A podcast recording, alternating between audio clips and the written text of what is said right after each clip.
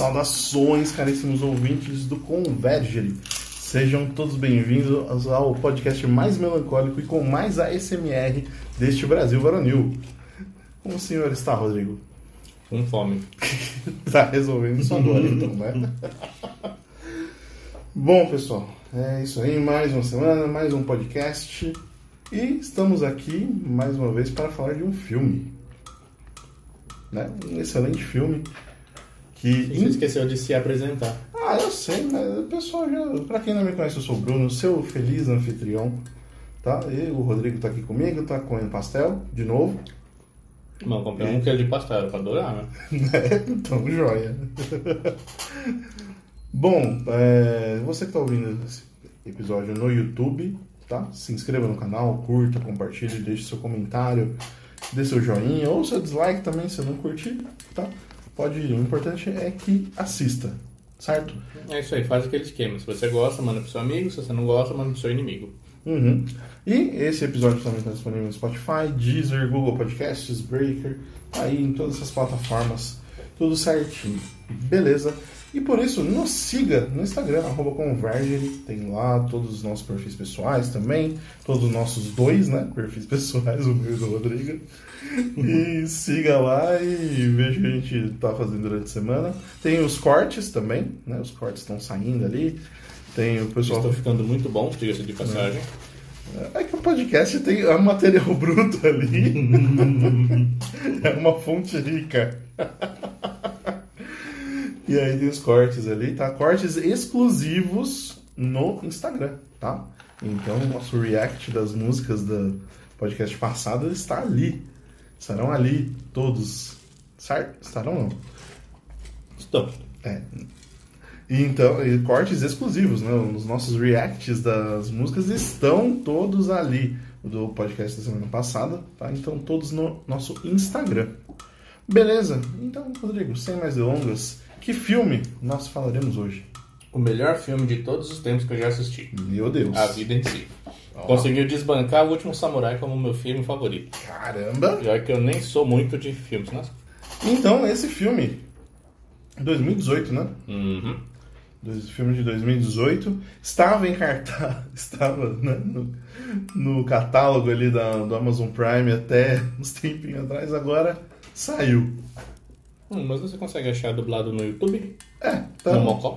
Sim, tá lá. É, não vou falar que eu vou deixar o link na bio, mas se você procurar a vida em si legendado, você vai. Você pode encontrar alguma coisa, talvez. Pois é. Vai numa pobre Flix da vida que você acha. É. Mas veja bem. Posso dar a ficha técnica do filme? Pode, por favor. O filme foi lançado no dia 6 de dezembro de 2018. Né? Ele é da categoria drama barra romance. Mais drama do que romance, obviamente. Uhum. Né? E ele é dirigido por Dan Fogelman. Não sei se é essa a pronúncia correta. É esse mesmo. Mas ele é o diretor também responsável pela série famosa This Is Us. Exatamente. Diretor e roteirista. E roteirista, Um do- da exatamente. série é um dos roteiristas. E aqui do filme também. Do filme, ele é diretor e roteirista. Ele teve um outro filme também, aquele que o Al Pacino faz um cantor famoso lá tal, chama Danny Oliver, eu acho que em inglês. Ele, ele não fez muito sucesso, mas ele fez bastante coisa, principalmente como roteirista para Pixar. Hum, Então, Bolt é dele, o Carros e Carros 2 também ele foi roteirista. tá explicado. O Enrolados também, é, ele foi roteirista. que mais? Tinha mais um. Ah, e vai ser o roteirista. Ele tá escalado como roteirista do próximo filme do Indiana Jones também. Hum. Então é um cara aí com bastante tempo de TV. Não só dessa da This Is Us, mas tem uma série chamada Pitch também. Que é sobre. Eu não acho que é NFL ou basquete, não lembro agora. Eu tinha anotado tudo, mas eu esqueci o meu caderno. Então, mas é um cara com bastante tempo de TV e trabalhos assim bem reconhecidos, premiados e tal. Então, o cara tem. Pensa, ele fez um curta, eu acho que foi em 2008, Hum. e depois só trabalhou na TV. O primeiro filme que ele escreveu e dirigiu foi esse com o Al Pacino. Você imagina já. Primeiro longa. E aí o segundo longa que ele dirigiu, e- dirigiu e escreveu é esse aí. O A Vida em Si. O mais gourmetizado. La Vida Misma. Ou Life Itself. Que É muito bom. Muito bom. De elenco também tem, tem bons atores ali, né? Sim, mas eu tenho um problema. Eu não consigo desvencilhar o Olivia Wilde da 13. Ah, não dá, não dá. Eu olhei pra ela, 13, eu só. Parece que veio o um, merchan do PT. Pisca o 13 ali, né? E é estranho ela loira também. É. Certo que quando ela aparece uma temporada mais pra frente do House, ela tá como 13 loira, né? Mas não. sei lá, ainda é difícil. Uhum. Mas, Mas, esse Oscar, uh, Oscar Isaac, eu nunca tinha visto um filme com ele. Você não assistiu o. Star, aquele Star Wars da. Ah, meu Deus do céu. Aquele que foi. que é tipo um prequel do primeiro Star Wars? Não. Não. É, eu não lembro o nome. Eu ia falar Rebels, mas Rebels é o do, do desenho. Ele fez também aquele X-Men. Ah, você assistiu sim! Hum. Ele é o Apocalipse. No X-Men. Eu não assisti esse. Você não assistiu? Uhum. Você falou que você assistiu da Fênix lá? Que a, que a menina do Game of Thrones foi da a Fênix, foi a Jean Grey? É, a mas então, não viu Apocalipse. Não, ah, é porque ela tá nesse filme também. Eu achei que ela só tava nesse. Não, isso foi quando ela tava resolvendo os problemas. Foi a da Fênix Negra. Uhum. Que ela continua sonsa igual é. no Start. Sim, é sonsa. Mas o que mais que ele fez? Ele, é, eu lembro desses dois. Eu lembro dele na Marvel e na, no Star Wars. Aí ele ganhou um papel. Ah, não, não, Oscar Isaac, verdade, confundi. Oscar Isaac ele não tá nesse prequel aí que eu falei. Ele tá nos três novos filmes do Star Wars. Hum. Ele é o Paul Dameron. É o piloto lá, um piloto famoso, né? Ele que salva o, o negão lá que é amigo da Rey. Então ele é um, é um piloto famoso ali. Então ele faz a função de Han Solo nessa nova hum. geração. Hum. Entendi. Então ele. Pelo menos foi até onde eu vi que era o primeiro e segundo filme que tá eu dormi no segundo desse Star Wars novo aí. Eu não assisti nenhum. fez, fez bem. Enfim. O que mais que tem? Tem Antônio Bandeiras, né? Sim, Antônio Bandeiras. Antônio Bandeiras de, com uma barba de respeito, diga-se de passagem. Pois, é. Senhora Barba ali. Hum, sim, nossa, Antônio Bandeiras. O Mandy Patinkin, também que é o vozinho. Uhum. O Irving? Irving. É. Claro que tem a voz do Samuel L. Jackson também. Ele é o Samuel L. Jackson, uma pequena participação ali. Uma pontinha ali. Eu quero achar o nome do ator lá, o pai do. Ah, o Sérgio Pérez Mencheta. É, que é o Javier? O Javier. Sabe onde que eu conheci esse, esse ator? Hum. Assistindo uma série espanhola sobre a. Ai meu Deus. A Rainha Isabel. Isabel da. Hum. De, de. Não é de Aragão, de Aragão é o Fernando. Isabel de Castela. Uhum. É, mas ele faz bem, ele atua bem, eu nunca tinha visto ele.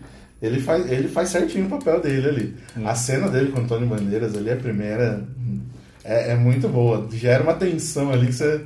Ah, não, mas lá no meio, quando ele fala. É, você, digamos que você foi digno do seu pai. É, ali, essa, é, então. Essa continuação aí foi melhor ainda. Que você vê a cara dele. As figuras masculinas desse filme também elas são marcantes. Você consegue marcá-las por bem ou por mal. Uhum. E o menininho que fez o, o rapaz que fez o Rodrigo, já depois o Rodrigo Gonzalez, já mais velho, né? Alex Moner. Sim. É, ele meio apático ali quando o negócio da namorada dele ali, da, da loirinha, acontece, né? Mas depois, quando ele conhece a Dylan, aí ele, a atuação dele melhora. Hum, sim, né? faz sentido, né? Hum. É o crescendo da história dele. Sim, sim. faz total sentido. Né? Mas enfim, esse, esse grande. Quando fala grande elenco, sempre é ruim, né? ah, tem fulano, ciclano e grande elenco. É, você não tem mais nome, né? É, você já imagina.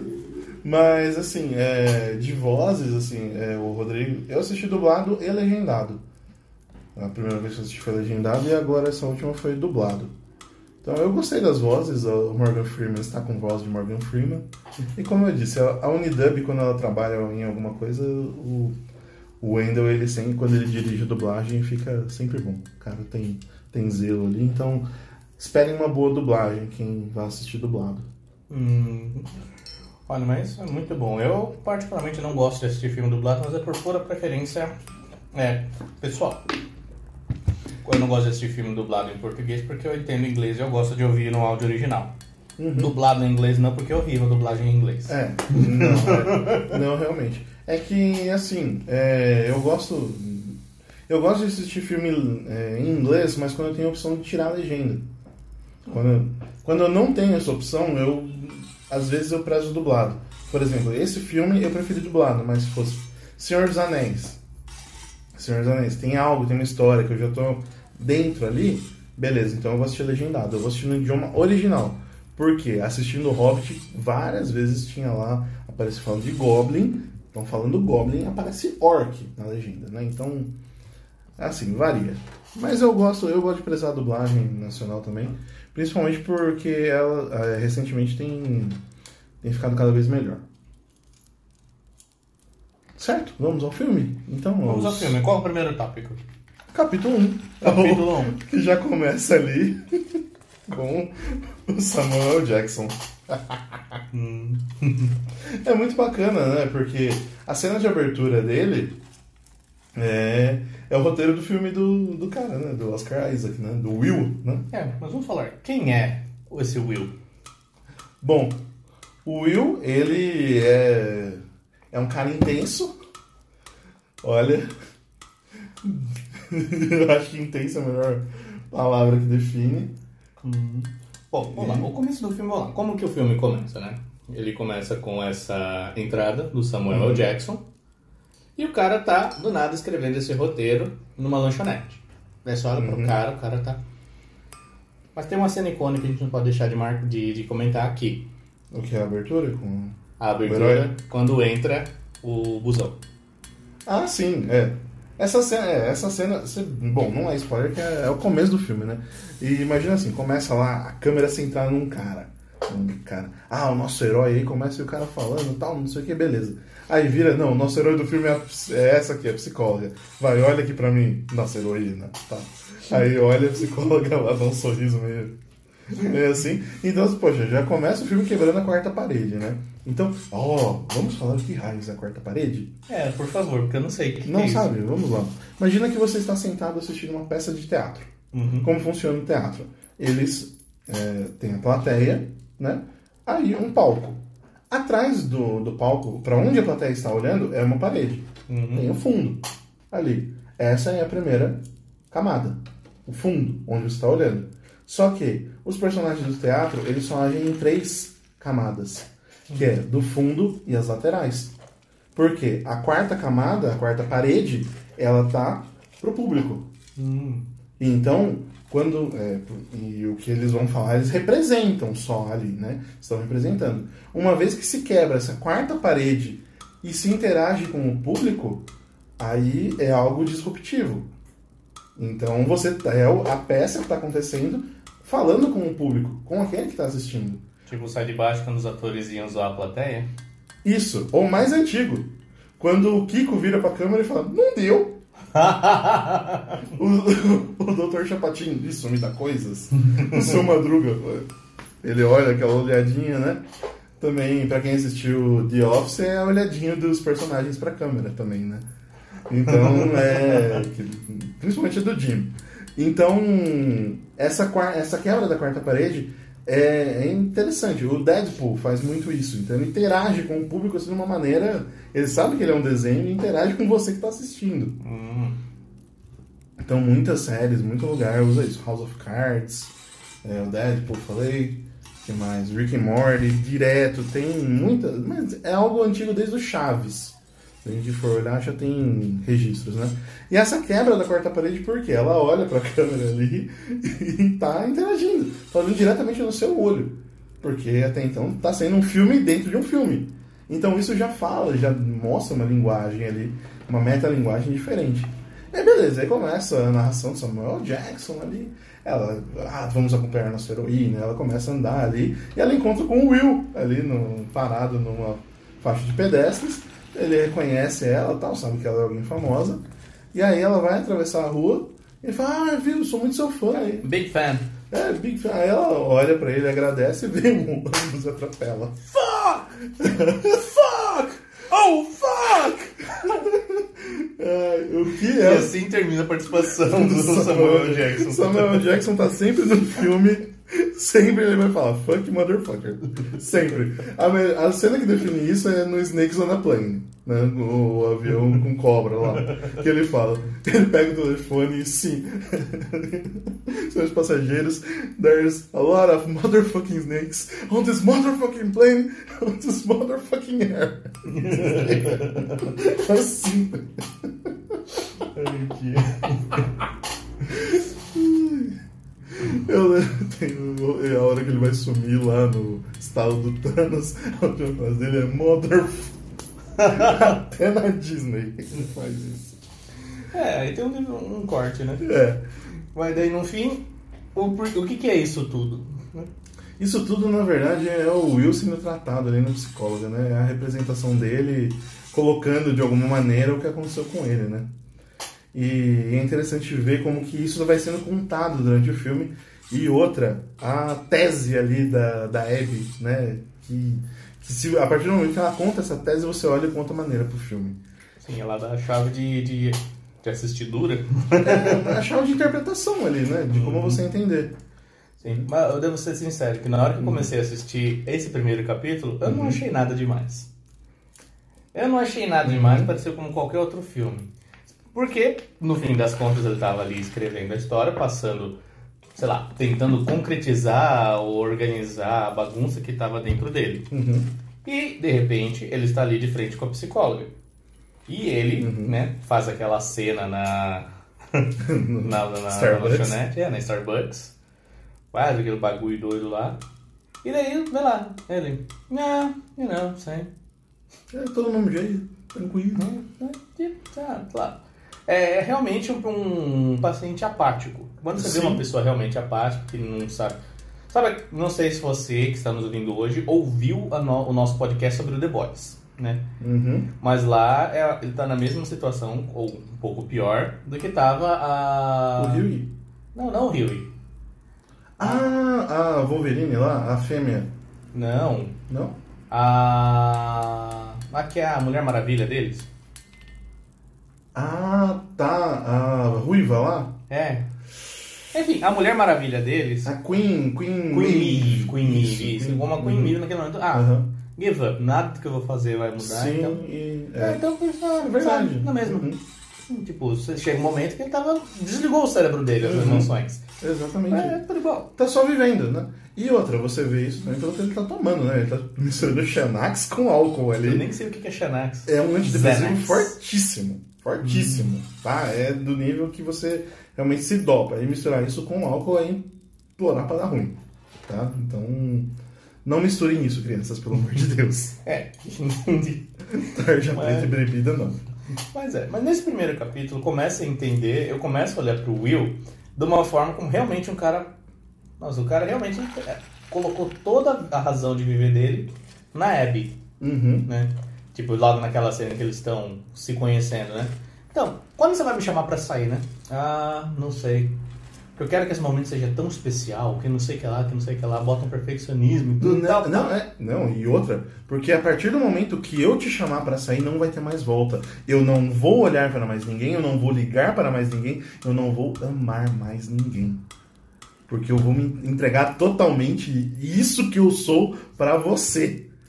Mano, é muito intenso, velho. É, bonitinho, não, doentio. Não, isso é doentio. Doentio. Porque lembre-se que a gente vai conhecendo essa história a partir do momento que ele está se tratando com uma psiquiatra. E por que, que ele está se tratando com a psiquiatra? A gente vai descobrindo É. ali. Resumo da ópera, porque, já deixa bem claro ali, porque a Abby o abandonou. Isso. Aí você começa a pensar, nossa, mas por que? Eu comecei a pensar, né? Uhum. Nossa, por que, que será? Não, eu não sei. Acho que deve ser por causa disso. Daí vai mostrando aquelas Mo- cenas. Constrói a cena. É, porque o que acontece? Ele não é linear dessa forma. Aqui a gente vai abordando de uma forma linear, né? Mas ele vai construindo como se tivesse acontecido diversas coisas, né? E, por exemplo, ah, fala aqui do, Day Show. E aí, corte, a cena seguinte é ele e ela chorando no restaurante. Ah, você não pode me deixar. Volta pra tá, mim, volta pra Abby, mim. eu preciso é, de você. Exato. E aí ele. E ela fica. A psiquiatra perguntando, ah, você se encontrou com ela depois que ela te deixou tal? E aí ele se recusa em responder. Então tem toda essa construção aí de expectativa. Nossa, o que, aconteceu, né? E aí, é, a, gran, a grande sacada do filme, que eu achei fantástica, né? Você reconta a mesma cena de uma forma diferente.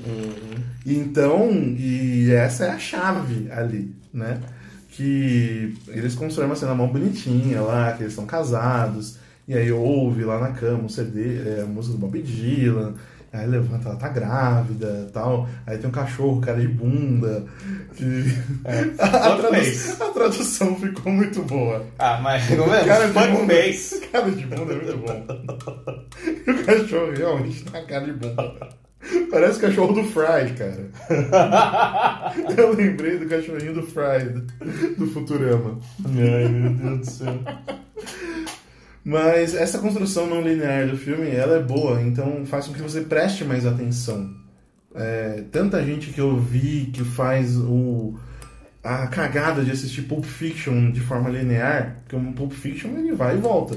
O Tarantino tem essas piras de vez em quando. Mas como assim assistir de forma linear? Não entendi. Você, os capítulos do Pulp Fiction estão fora, tão fora de ordem. Aham. Então você tem lá no meio do filme lá o Vincent Vega, ele morre e no final do filme tá ele indo com a mala lá pro restaurante. Não, entendi, mas como que alguém assiste de forma linear? Uma Tem essa opção no DVD. Tem DVD com essa opção, assistir de forma linear. Eu acho um absurdo. Gente, constrói o filme. O diretor fez dessa forma. Ele construiu, tem um motivo pra ser dessa forma. E tem um motivo também pra ter ter a opção de assistir de forma linear. Então, mas aí que tá, trabalha um pouquinho. Não seja só o, o, o cara que recebe a obra, assim. Tenha uma interação. Ok, mas cara, Tá. eu entendo, nem Exi- todo mundo é crítico. Eu sei, mas não é ser crítico, é questão de aproveitar o que o diretor quer mostrar. Entender o porquê. Poxa, por que, que o diretor construiu isso? Eu só um pouquinho lá do Tarantino e você fala, hum, é por isso. É disso que eu tô falando, nem todo mundo é crítico de cinema. Né? Tipo, eu não vou fazer essa, essa Uhum. questão. Eu não analiso fotografia, eu não analiso o ângulo, tipo. Uhum. Por que, que eu não sou de filme? Porque, vê, gostei, não gostei. Fim de papo. Praticidade. né? Eu tenho análise mais profunda da construção dos personagens, Uhum. que é onde que a minha informação e meu interesse entra. Então, Uhum. tipo, se você quer assistir um negócio de forma linear, assista. Porque tem coisa que é incômoda. Por exemplo, quando eu assisti The Witcher. Hum, The Witcher é totalmente anacrônico. uhum, Então não tem nada linear ali. sim. Mas quando finalmente você entende, pô, que alívio.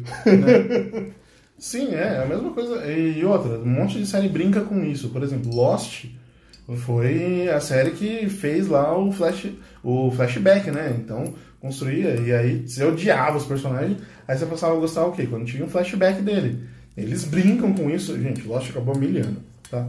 É, e aí É, eles brincam no final, no final de temporada, que eles, você tá achando que é um flashback, não sei o quê, mas na verdade é algo no futuro.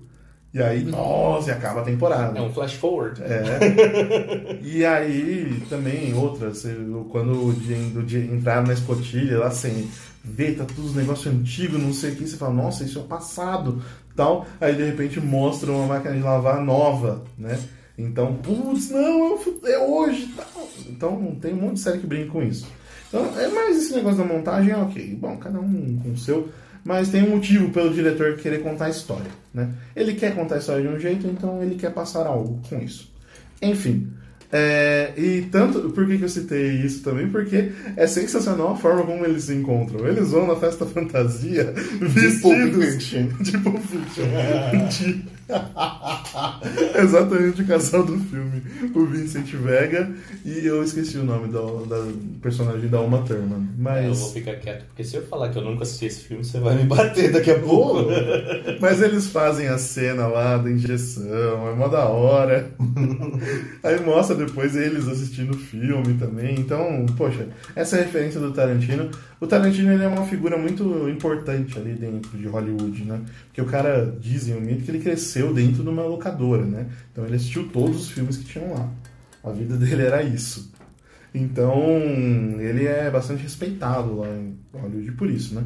Então, é uma excelente referência e é algo interessante de se colocar nessa história, né? Porque você vai construindo as camadas dos personagens ali, né? E essa intensidade do Will vai se mostrando também.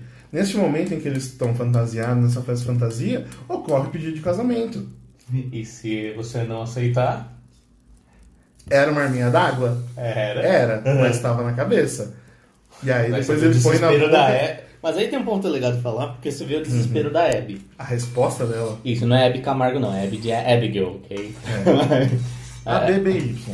É, você olha ali e fala, putz, é porque ela vê que ele facilmente fa- arrumaria uma arma pra fazer aquilo. Exatamente, que o negócio. E outra, é aquele negócio de, mano, isso aí é um estalo, né? Que o filme ele dá mensagens das, das respostas dele ali, tá? Sempre tem, tem sinais ali. Tem alguns que são objetivos e alguns que são subjetivos. Por exemplo, assista O Poderoso Chefão e repare na cor laranja, tá? Sempre que tiver a cor laranja, vai ter morte. Esse é o tipo de coisa que eu não paro pra prestar atenção. É, nos tiroteios, nos tiroteios tem lá o fundo é laranja. Quando o Vitor Corleone morre, ele tá colhendo laranja. Então, é um símbolo ali dentro da linguagem do cinema. de- de- dessa obra. né? Então, essa cena da arma aí, guarde, porque ela será importante no futuro. Tá? E, e ela realmente, na resposta dela, da Abby ali pra ele, é algo assim que, meu, é muita intensidade. Isso, Eu, ela, eu não sei se eu tô pronta pra ser amada tanto assim. É uma idolatria. Exato. É algo tipo, ali eu não dou conta. doentio. Eu não dou conta disso. É viver com essa responsabilidade de falar, eu sou o ser mais importante na vida de outro ser humano. É, é, difícil. Ela entendeu o que, que ele tinha na cabeça e falou ali na cara dele. Falou, é difícil e tal. E... Só que, bom, passa o decorrer da festa, ela falou, vamos precisar do cachorro. É. Vamos casar, mas primeiro eu quero um, quero um cachorro, depois eu quero filhos. Mas não agora. Tá? Porque os meus pais morreram muito cedo, tal, não sei o quê. E aí ela. E pensa, essa história vai acontecendo ali, né? Mas essa história dos pais dela é muito interessante. Sim, sim, porque a psiquiatra, é, lembramos que a psiquiatra tá ali conversando. E foi a primeira vez que o Will tava falando da Abby ali diretamente. Então o Will, ela fala, nossa, hoje você tá falando bastante dela, né? Então você pode de me contar mais dela? Ele, ah, tudo bem, eu sou o cara mais especialista em Abby, né? Então estive afastado aí por seis meses, não sei onde ela tá agora, né? Mas. Então vê onde vai levando essa construção do filme, né? E a quebra da expectativa. O, ele constrói, e aí ele fala desde o nascimento dela, e brinca, né, que ah, ela nasceu e os primeiros cinco minutos ela não chorou, ela falou, nossa, ficou contemplando o mundo, né? Aí ele falou, ah, isso me contaram, né? Eu não, tava, não conhecia os pais dela, não conhecia os médicos, não conhecia ninguém. É legal dizer que os pais dela se conhecem. Sim, e aí a cena seguinte, né? Eh, E aí o porquê? Aí ele fala, né, que... Ah, não, isso é depois. O... Aí os pais, ele fala como que eles se conheceram. Os dois eram professores numa junior school, né? Escola infantil. Escola infantil. É. É, primária, né? Primário, né? E aí o... Eles se encontraram tal, no, e no almoço ali, tava, se tivesse. Se ela soubesse que ela ia encontrar com o amor da vida dela, teria comido um pedaço menor de sanduíche, né? E aí tal, rola aquela cena, rola o amorzinho e pronto. Casaram ali e tal. Seguiram a vida, só que. E aí tem a filha, é a Abby, e em um trágico acidente eles morrem. É um acidente de carro ali quando ela tinha 6, 7 anos, né? E aí ele reforça, né? Olhando com a cara de psicopata pra, pra psiquiatra falando, é. Então agora você imagina para uma criança ficar ali por duas horas presa no acidente do carro, vendo o pai sem.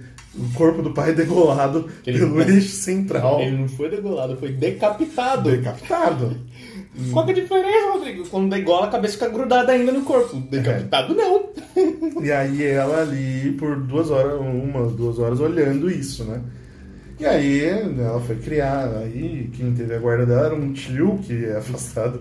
Eu não lembro o nome do tio do Tio Joe. tio- Falta de- Eu acho que pode ser Joe mesmo. Mas não lembro também, mas Enfim. o tio Joe, Aí o tio que é nome mais genérico do que Joe. Exato, John Doe, né?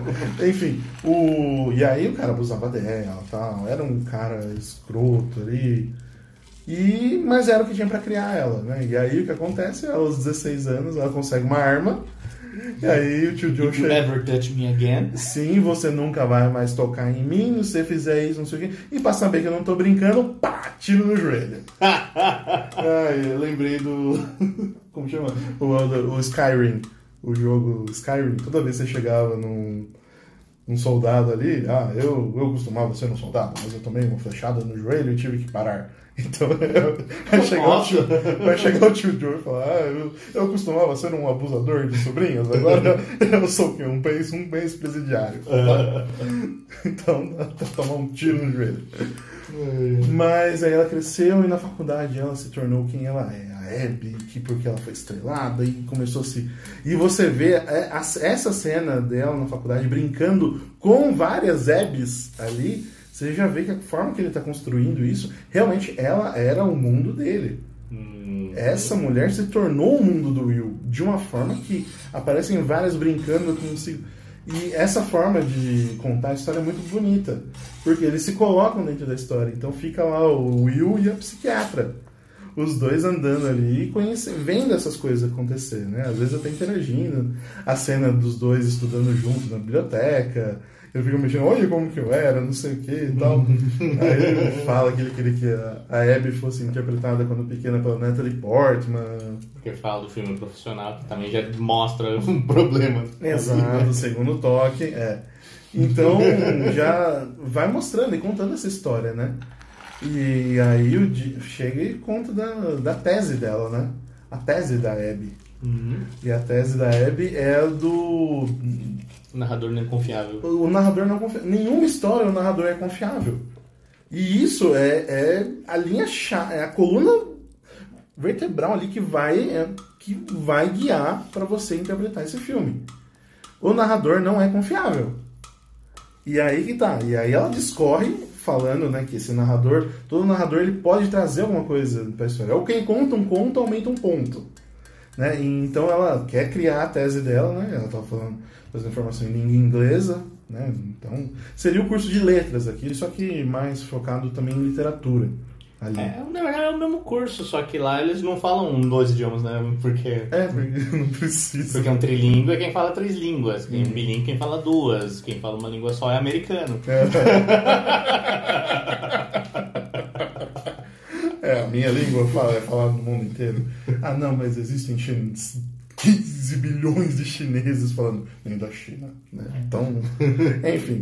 Mas aí fica, ela fala dessa tese dela e fala: o contador de histórias mais não confiável é a vida. Ou seja, mesmo a vida, ela pode fazer o que ela quiser, pode mexer com um monte de coisa e tornar uma história que não seja confiável. E aí é muito da hora, porque a partir desse momento a psiquiatra questiona o Will. E aí ele reconta aquela história lá da cena da cama, que eles estão conversando lá com o cara de bunda, com o cachorro, de uma forma, de diversas formas. Como se eles tivessem brigado, como se estivessem ali numa vida cansada, não sei o quê. É, e aí você fala, nossa, mas o que aconteceu, né? Então, quer dizer, a narrativa ali não está sendo confiável. Né? Tem a cena do, do almoço com os pais do Will também, tem o Irving. É, repara. É, essa cena é muito da. Sim, a cena do bolo de carne ali e tal, que ela tava querendo o bolo de carne da sogra. Tava com desejo. É. E aí é, a sogra fala: Não, eu sempre quis que meu filho casasse com uma, uma mulher que os pais tivessem morrido. Ai, mano, que frase. Aí, é tipo a realização do sonho, não vou ter que dividir meu neto. Exato, vai poder cuidar, vai poder mimar, fazer o que ela quiser. E aí Aí ele, mãe, que isso, né?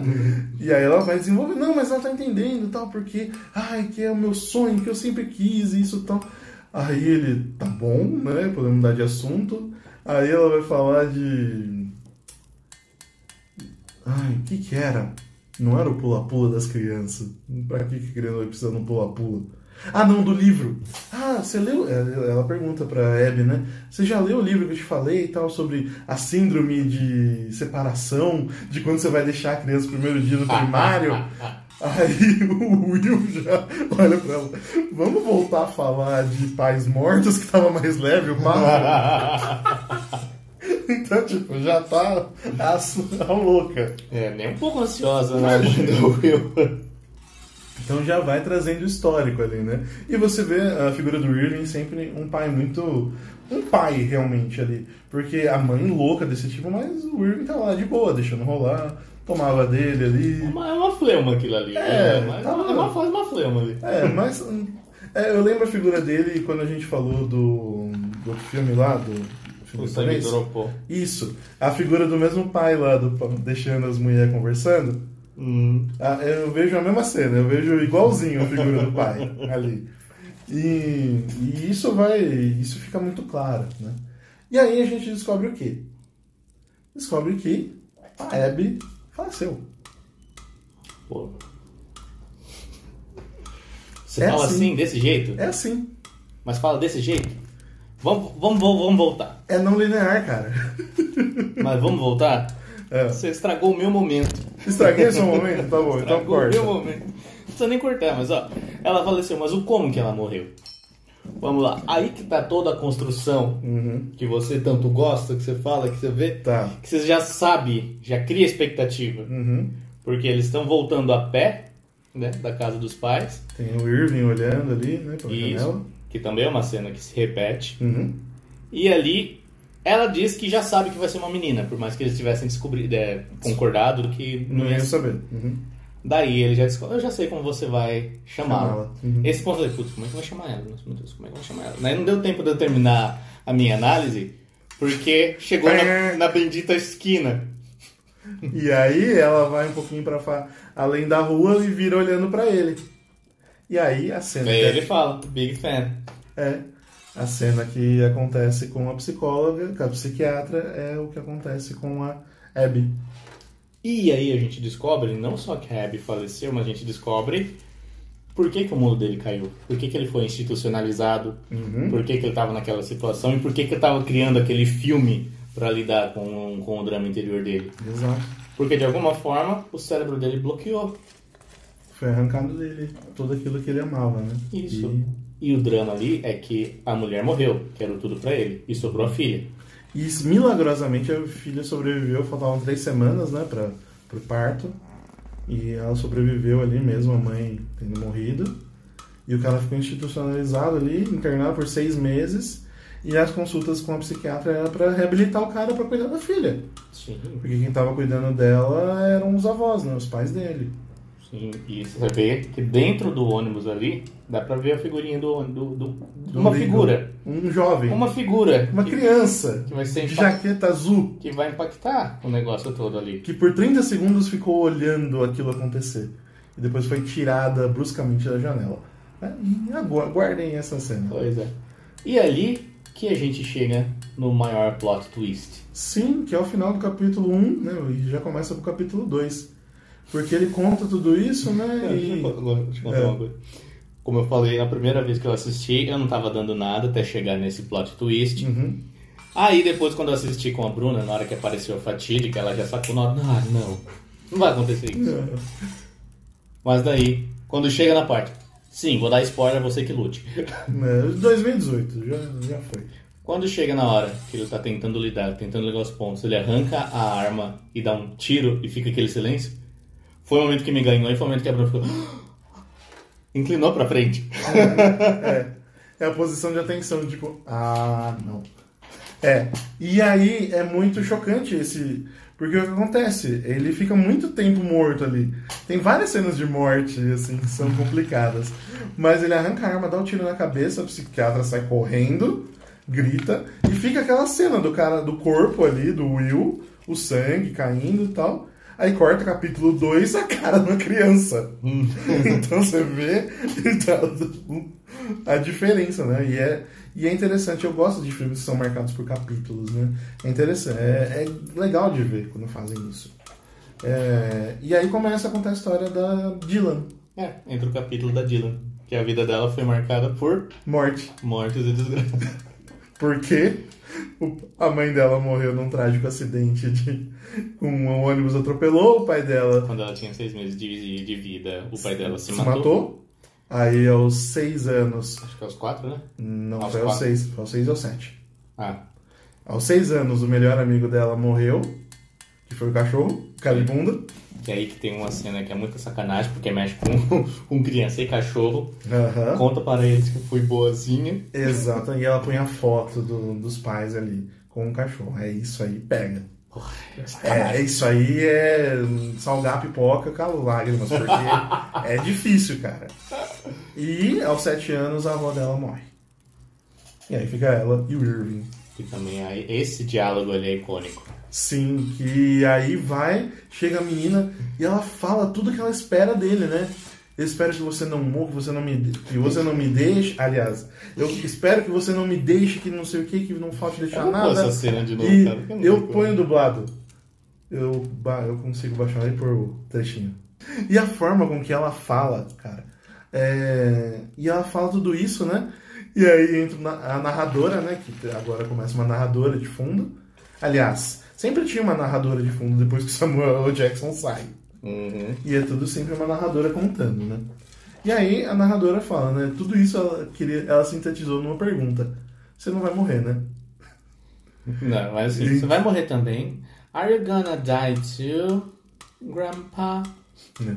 E aí o Irving, ele responde um monte de, de coisa, né? Falando, eu não vou te deixar faltar nada, eu vou fazer exercício, eu vou parar de comer carne vermelha, eu vou parar de fumar, eu vou fazer, parar de fazer todas essas coisas e vou cuidar de você, vou estar sempre aqui para durar pelo menos mais uns 10 anos, tal, não sei o que. E aí ele sintetizou... Não, eu vou morrer sim. Como é que você está, filha? Eu sinto que minha vida inteira vai ser marcada por morte e tragédia. É claro que ela não falou isso. Mas se conseguisse verbalizar o que sentia com oito anos de idade, ela teria falado. Só o que eu desejo é uma vida feliz, vovô. Eu tenho um desejo quase desesperado por estabilidade e felicidade. Como gordos querem chocolates ou alpinistas perdidos querem resgate. Eu quero viver uma vida grande, boa e fantástica. Mas tenho medo de que a tragédia que parece me seguir, a tragédia que me pôs no mundo, evite que isso aconteça. E eu não sei se eu vou conseguir aguentar mais um golpe como esse. Mas o que ela realmente falou foi: Como é que você está, filha? Você vai morrer, vovô? Bom, sim. Eu vou.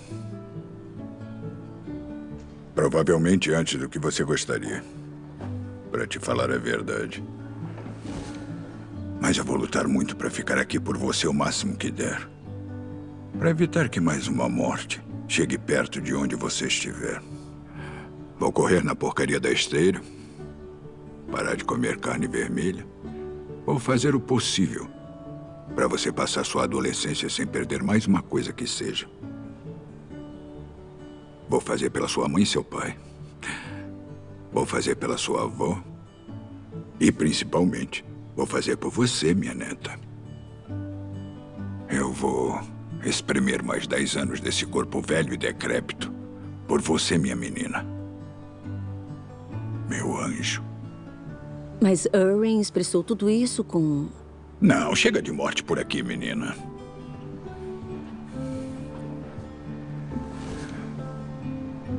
Tá bom?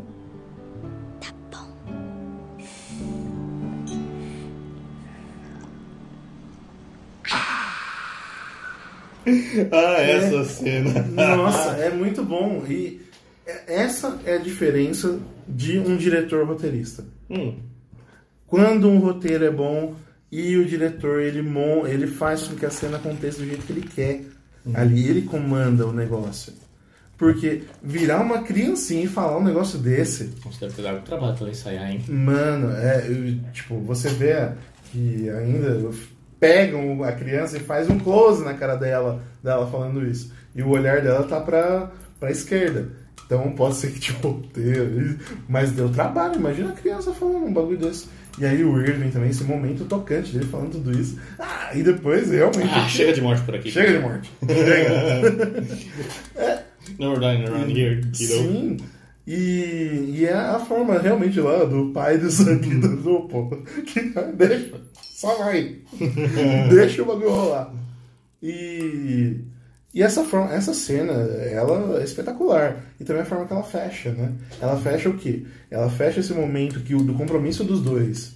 Né, dele que ele vai dar a vida, vai cuidar, né, ela vai fazer todo o possível ali, tudo. Ele marca com um brinde, né? É. Aí pega o copinho, bate e toma e É, ela não bebeu, não. ela não bebeu, copinho ela, o copo dela é imaginário, né? E aí bate e tal. E aí ele vai cortando que ela vai crescendo, né? Ela vai crescendo, faz, a narradora vai contando que ela vai crescendo, tal, um monte de coisa aconteceu. E aí ela se tornou alguém que dava medo pros homens, né? Pois é, também, também. Também, só. Aí chegou o aniversário dela de 21 anos. E aí ela tá se arrumando lá pra sair e tal. Você acha que ela tá toda bonitinha, toda bonita? Não, mó roqueira do ca... mó, Sim, mó tal. dark, mó trevosa. Sim, tal, toda rebelde ali, toda revolts. E aí chega o Irving, ainda, ainda bem, uma morte não aconteceu, Pois é. né? O Irving velhão lá com seu copinho de, sei lá, cunhaque. Pronto, whisky. Provavelmente, né? Um, bor um bourbon, né? Então, enfim. Aí chega lá, tal, começa a conversar com ela, ah, esse cigarro tal. Aí, e aí, pô, sua avó falava que cigarro faz mal, não sei o quê. Ela, ah, não sei o quê. Ela reclama, dá uma murmurada e fala, ah, dá um pra mim. Aí ela vira, não, se eu der, você vai morrer. não sei o quê, tal. Você vê que ainda gera um resquício. A cara dela fala mais do que a frase, né? E aí ela vai e tal, ele tá conversando com ela e. Ah, parabéns, feliz 21, né?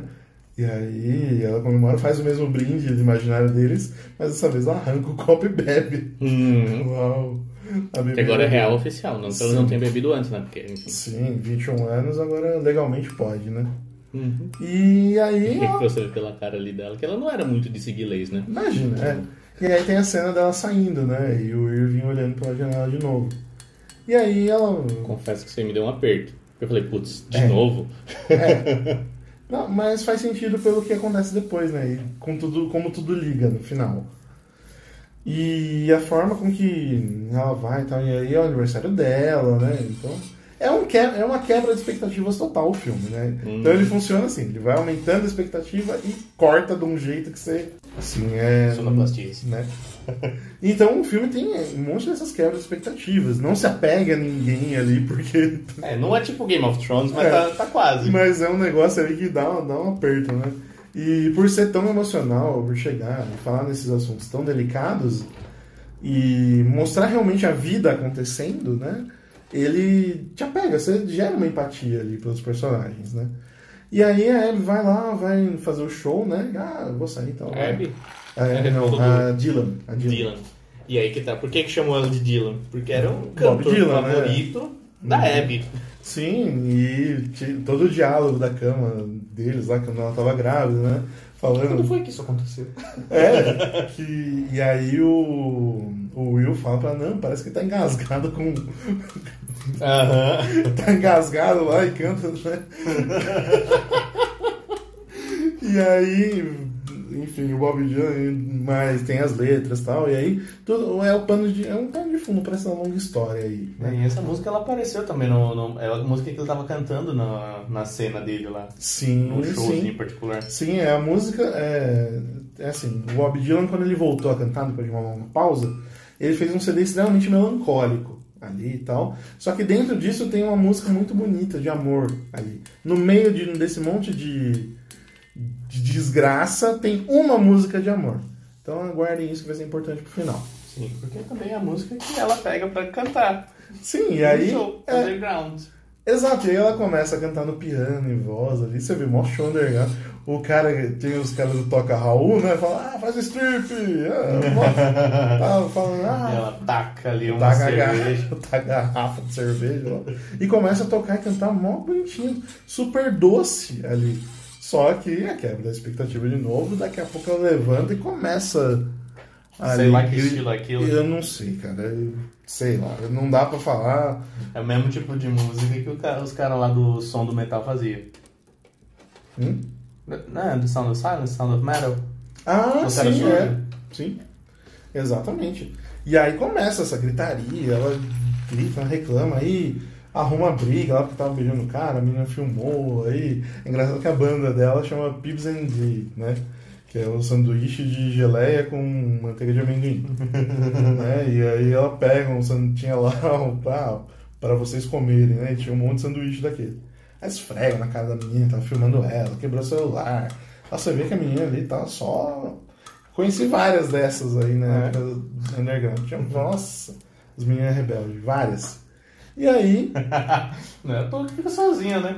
não, Ah, é, tinha uma que comprou um litrão de cerveja, aí ela não tinha como abrir, né? O que ela fez? Ela viu, tem uns canteirinhos ali, na descida da São Bento, né? Subindo, tava indo pro Hall Bar. Então tava descendo a São Bento. tinha um canteirinho ali com aquelas árvores, aquele meio azulejo que parece tijolinho. Ela olhou aquilo e fez assim, pá, quebrou minha tampa da garrafa, a boca e tudo, e tomou ali. Eu falei, meu Deus, temos um ogro. Enfim. E. É, dá medo. Japonês ainda. O- Pior, ela vai nos Kiai. Ah, teria feito com a mão, né?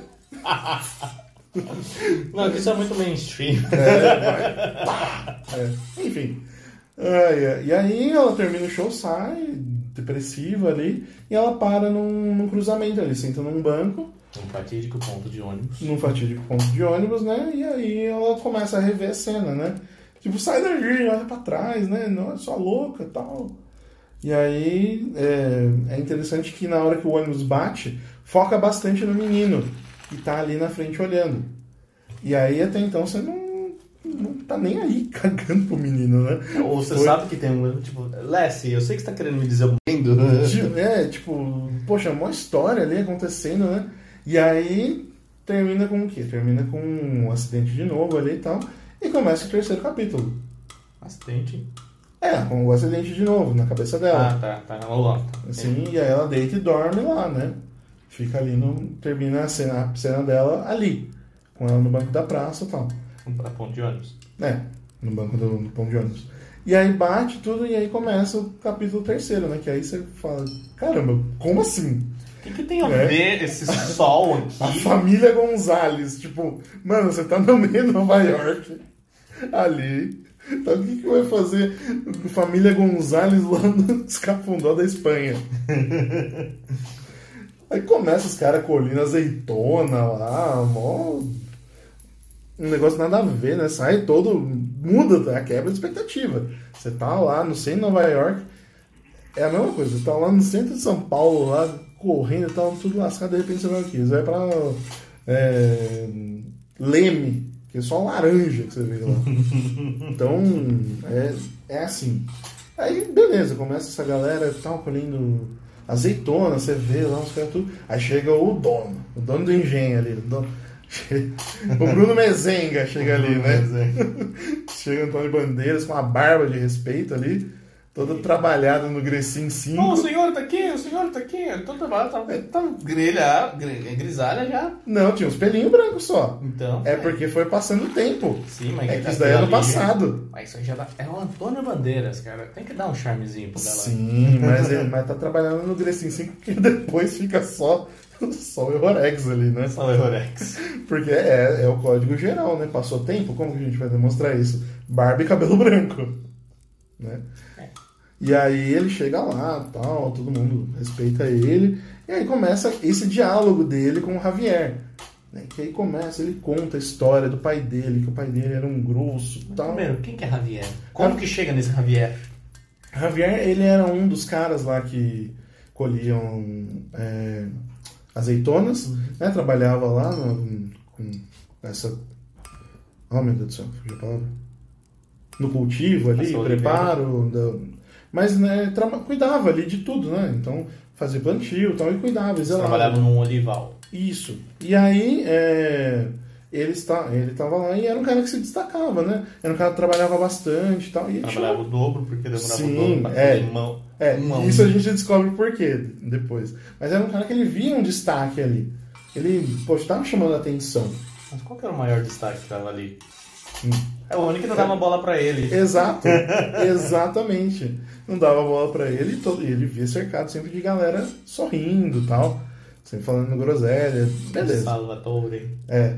E aí ele começa, o Antônio Bandeiras lá começa a interrogar, né, o Javier, e ele conta do pai dele, conta da mãe, né, que o pai dele quis matar a herança espanhola dele, e a mãe dele era uma local, tal, e aí ele tomou todos os bens do pai, tal, herdou tudo lá, pra, e ele tem lá o, o Olival justamente para manter viva a memória do pai, né? Você vê que ele conta a história dele assim. É, mas a ah, o olival ali por causa da mãe. É, mas Porque ele eles importavam Hum. o. Acho que é Andaluzia, não era? Antal- é Andaluzia. Anda, anda. Andaluzia. Andaluzia, acho que é dali pe- pegava escondido Hum. o, o azeite para eles tomarem mesmo. Hum, Essa parte fixou bem. que, Tipo, eu também, graças a Deus, consegui ouvir espanhol sem a legenda.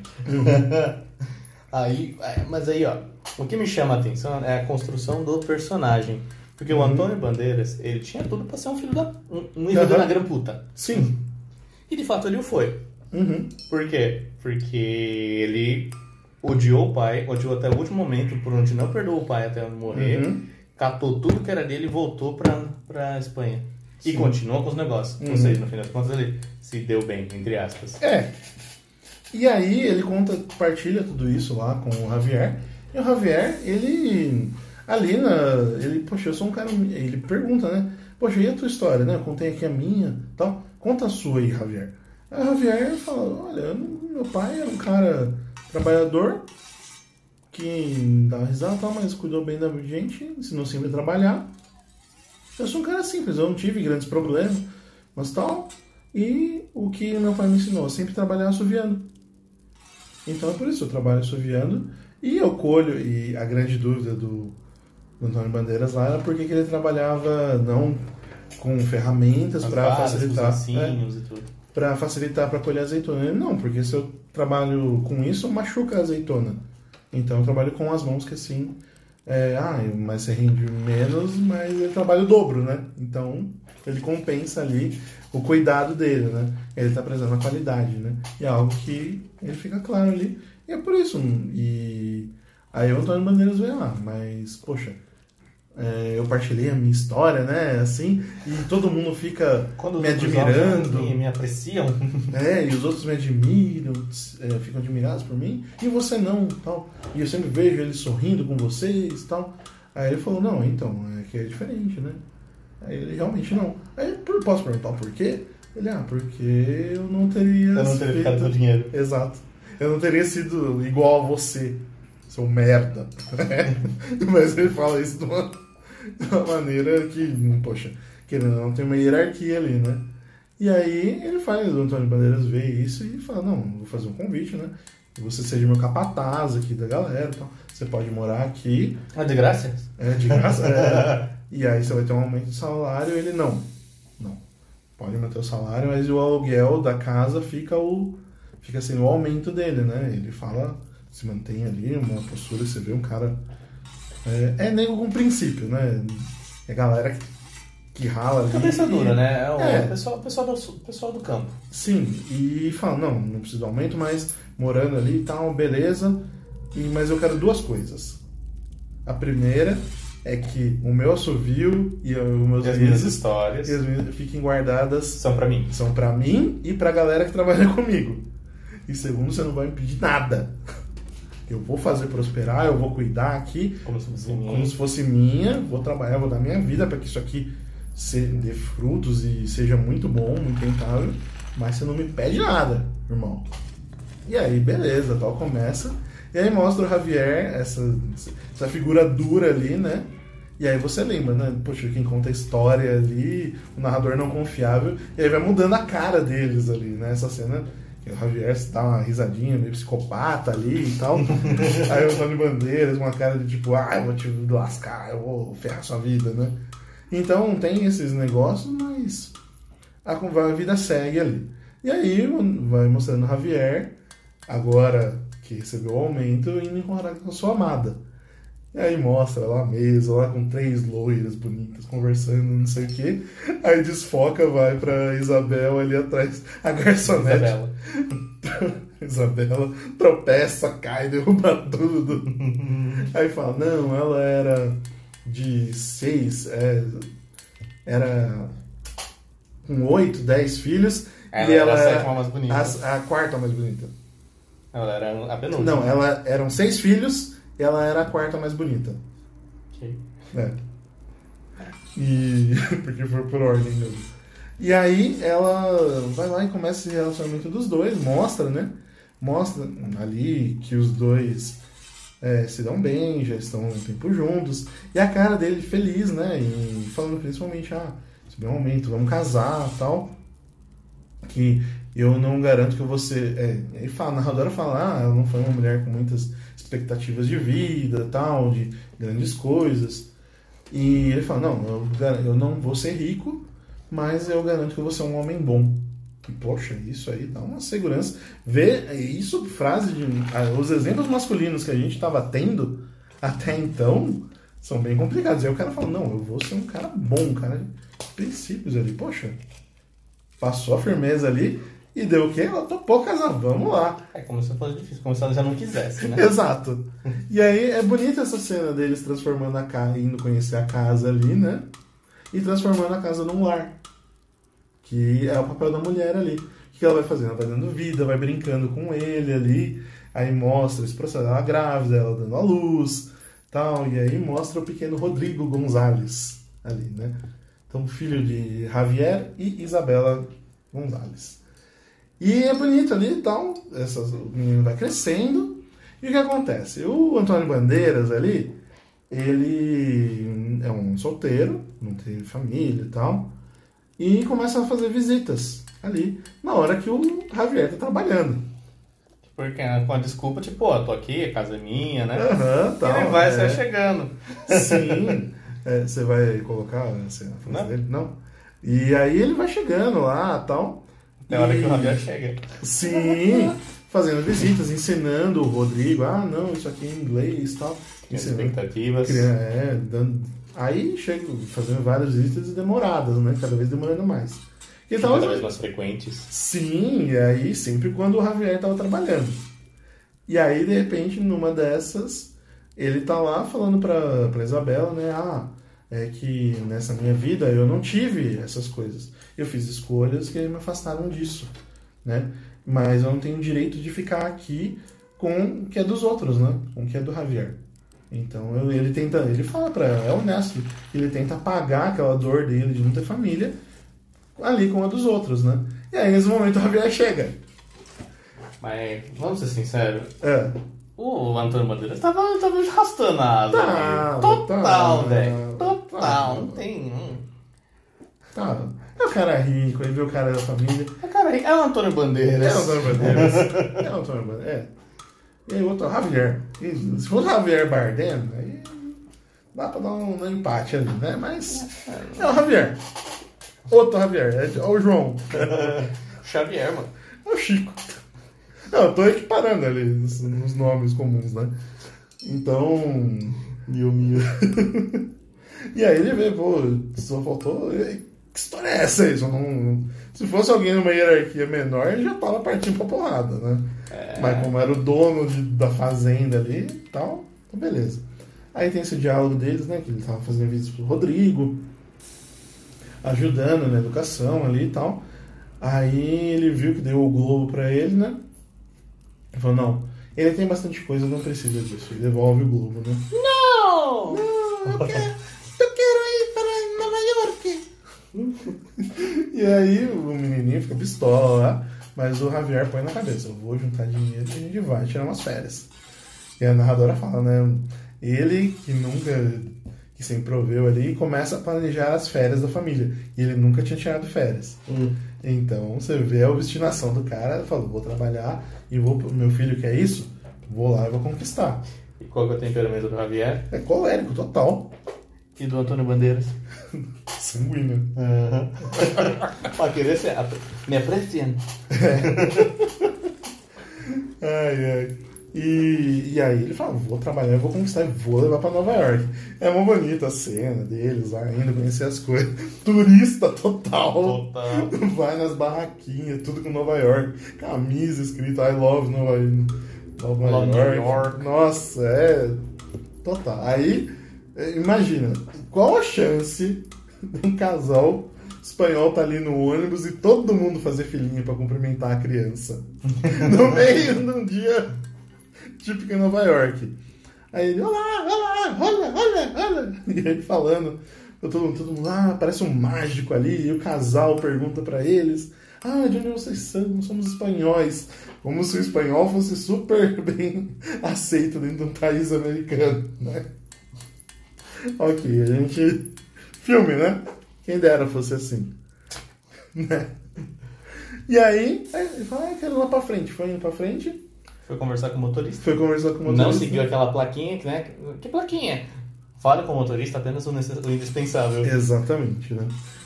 É da hora os memes que tem disso, né? tem vários. Ai, ai, leia, acertou. Tolkien melhor que Harry Potter. São vários. Ai, Bolsonaro 17? Tá ok. ai, ai.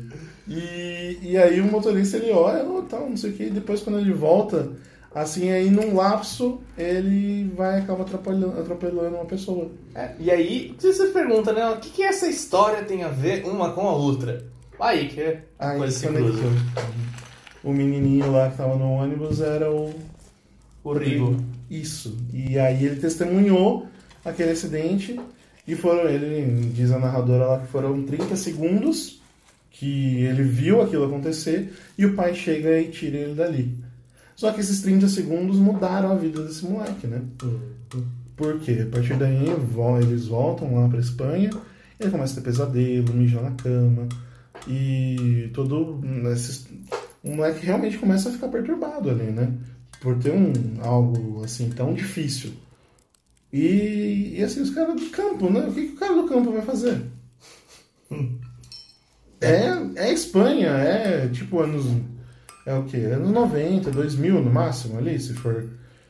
É, Se for pensar que a, Ah, mas eu não que sei. a narradora tá contando hoje. Foi igual a Senhora do Destino, cara. Eles chegaram na ditadura militar e já tava com o celular depois. Bom.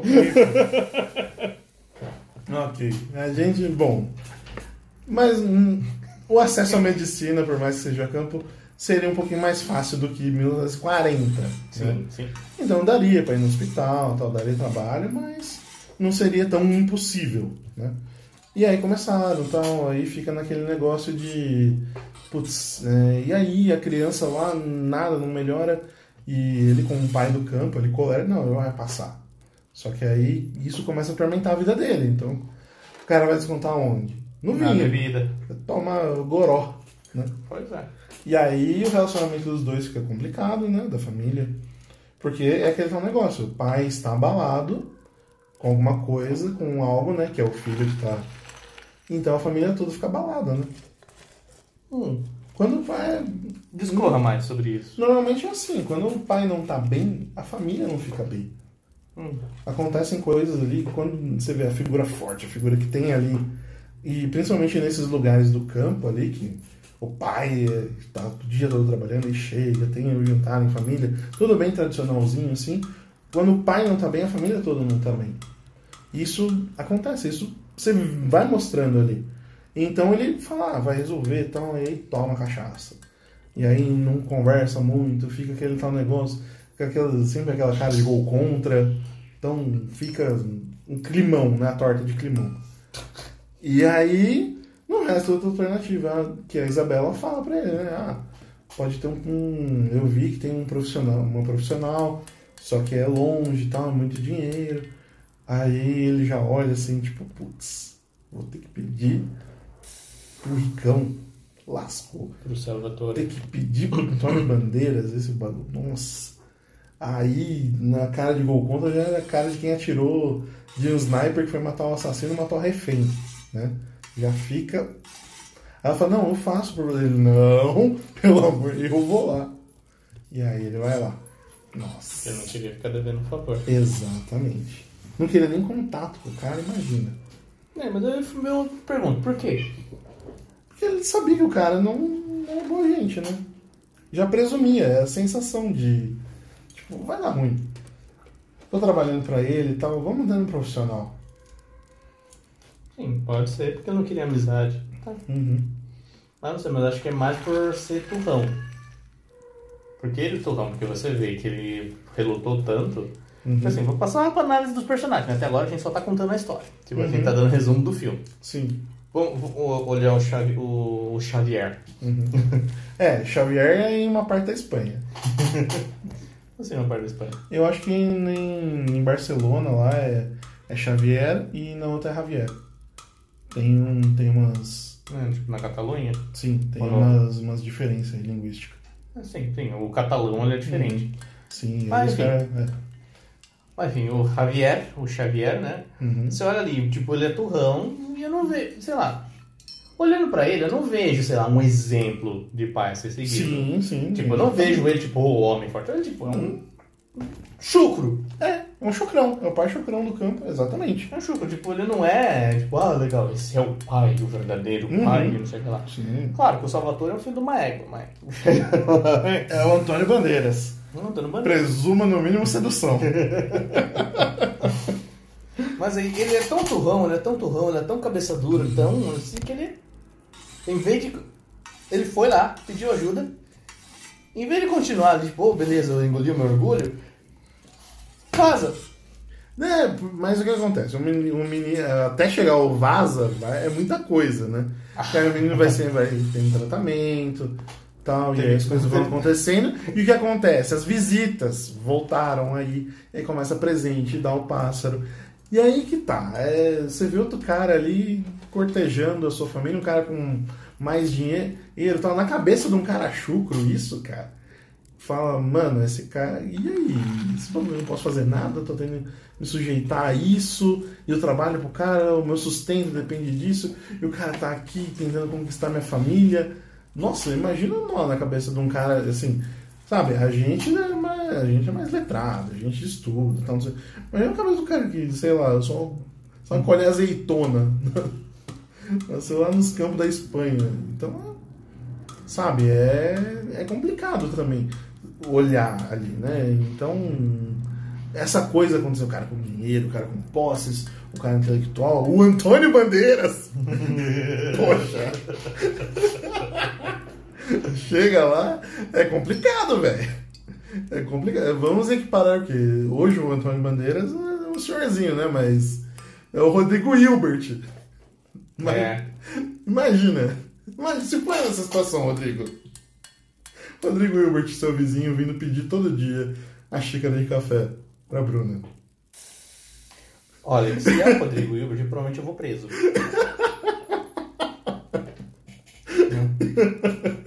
Porque a morte não ia ser rápida e não ia ser indolor.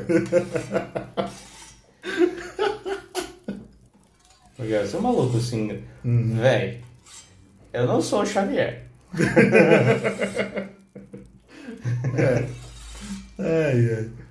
E conta tu, e conta tu, e conta ti. Não, aí não seria o Rodrigo Hilbert, seria o Leonardo DiCaprio. É mais fácil matar.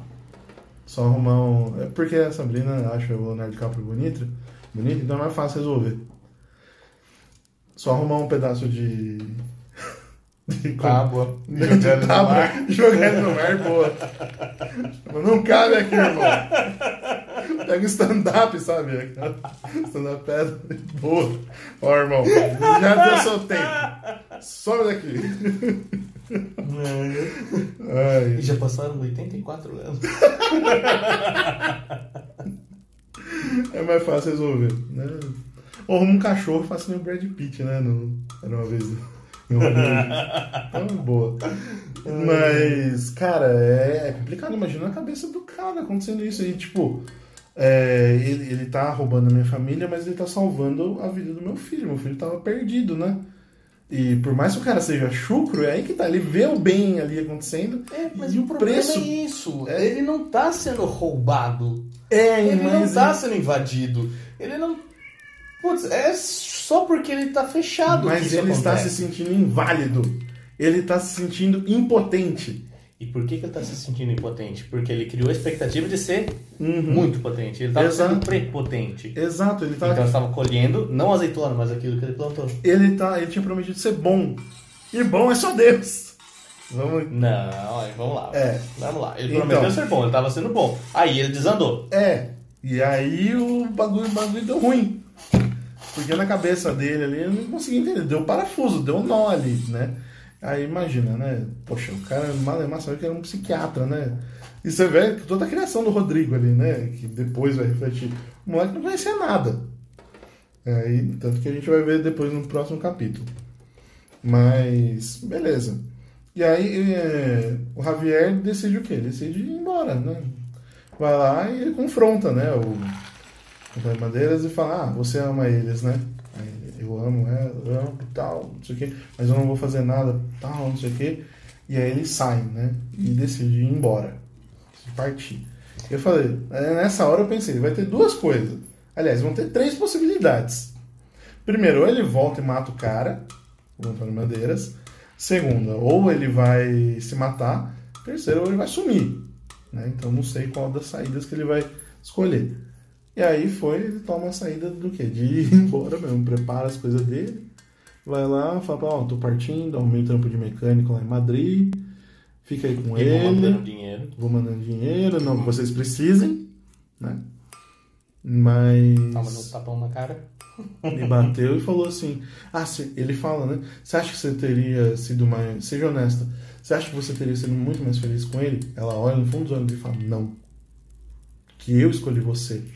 E aí volta a cena lá no restaurante e fala: Eu escolhi você. E daí você vê que o temperamento dela é melancólico. Total.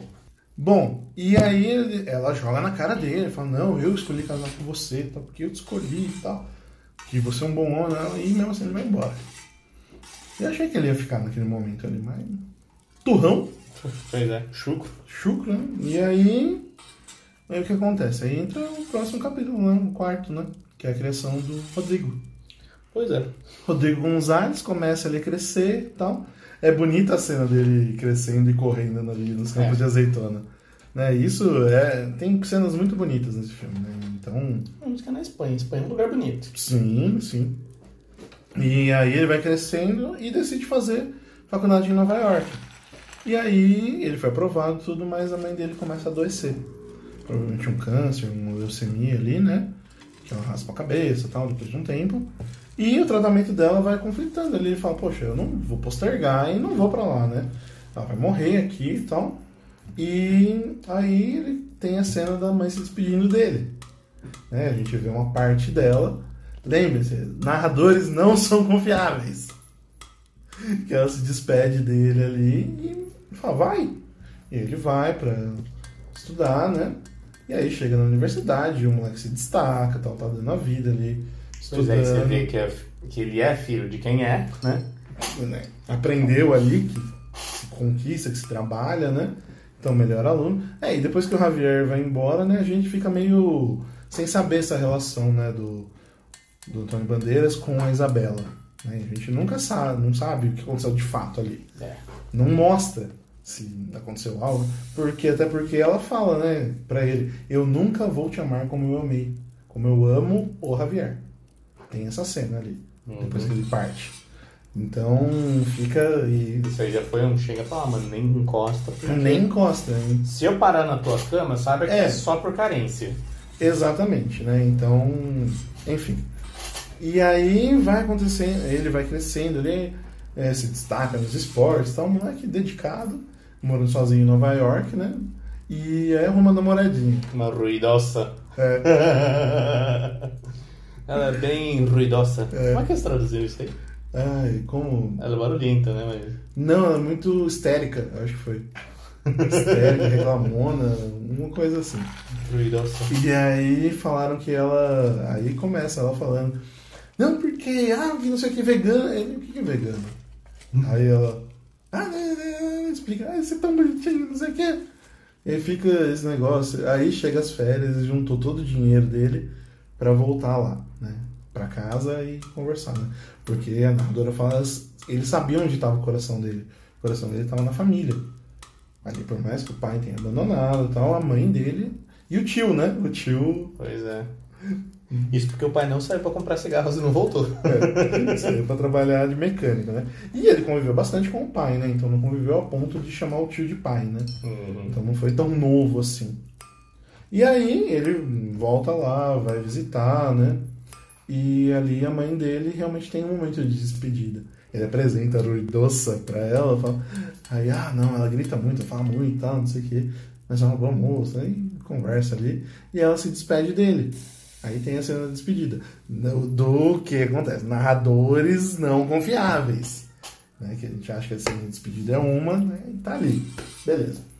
Aí a história avança, ele volta, continua no letivo, né? E aí chega o dia que ia mudar a vida dele. E aí.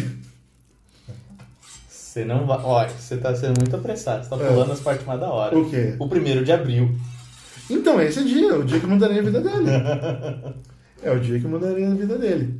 Porque ele acorda ali e tal, tá abraçado com ela.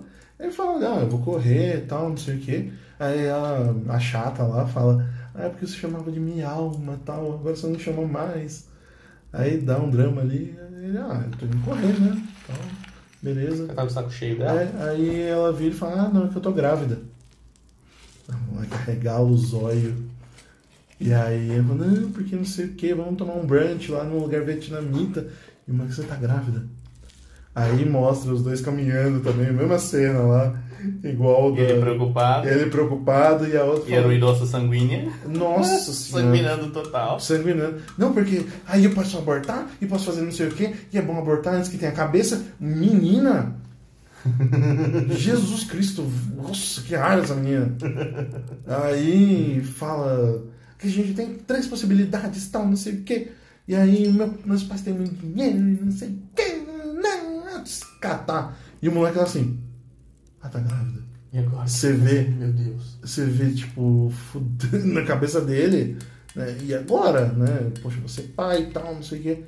E aí tem elas chegam lá no, no vietnamita e começam a comer ali e tal. E ela fala, tem três opções. A primeira, a, a nossa, criança- o nosso filho vai ser maravilhoso porque vai misturar espanhol com americano e não sei o que, vai ter uma pele linda e meus pais vão adorar, tal, não sei o que. A segunda, a gente tem que abortar logo porque senão vai ter uma cabeça, tal, não sei o que. E a terceira é que hoje é 1 de abril. Hoje pode ser a maior, mas de 1 de abril. Ah! Aí o moleque fica sem entender. Eu vou pôr essas Ai, nossa, que raiva. Então, do jeito que eu vejo, a gente tem tipo três opções. Primeira opção, nós temos. Porque um bebê de raça mista com a nossa pele seria uma coisa muito linda. A minha família tem muito dinheiro, então a gente pode ter babá e tal. Mas sei lá, eu acho que é uma ideia ruim. Segunda opção, aborto. Mas como eu disse pra você, é melhor a gente decidir isso logo. Ou terceira opção, nós podemos só concordar que isso é uma brincadeira doida de Dia da Mentira! O quê? Primeiro de abril, trouxa! O, que é isso? Sério? Você não conhece o Dia da Mentira? Não, não conheço. Ah, eu não sabia disso. Então não tem nenhum bebê. Fala sério! Não, não, é claro que não. Ah, qual é? Você tem que reconhecer que foi muito engraçado, vai.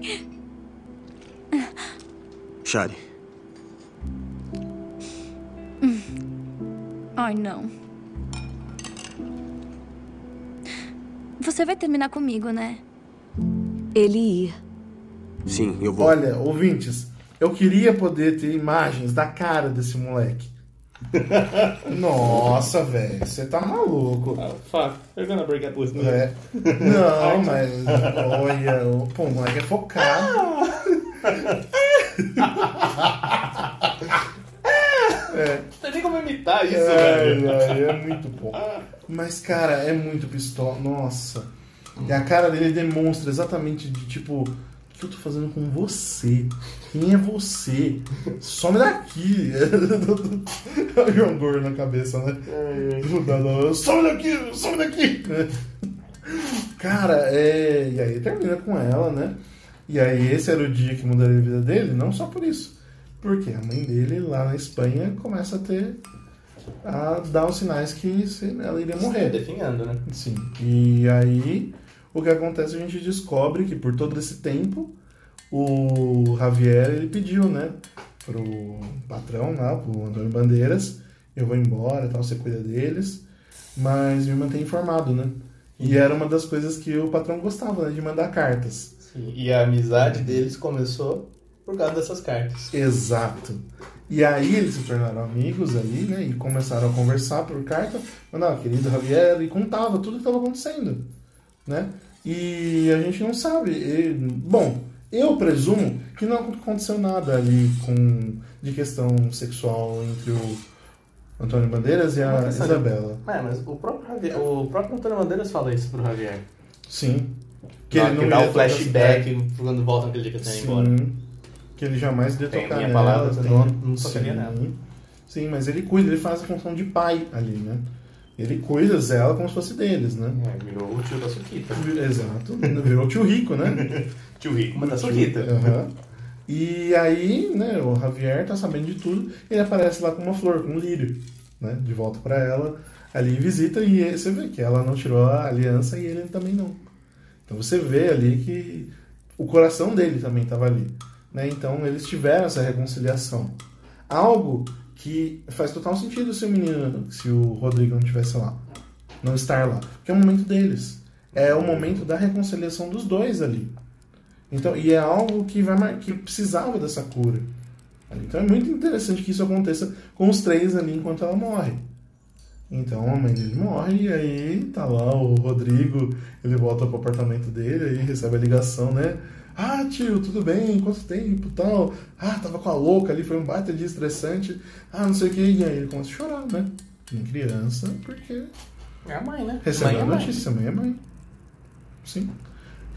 E aí ele sai, né? Continua, chega à noite, ele tá saindo lá andando. E ele para, num, perto de um ponto de ônibus e vê uma moça sentada chorando. E aí, de novo, a história se cruza. E, e aí a narradora fala uma das frases mais bonitas desse, desse filme. É, essa foi a primeira. Ele vê a menina chorando, ela fala, oh, moça, e aí interage. Essa foi a primeira noite deles que eles estiveram juntos e não se separariam por 42 anos. Que chegou a hora dela, né? E cara, isso é muito da hora. Isso é muito bonito, é muito bonito.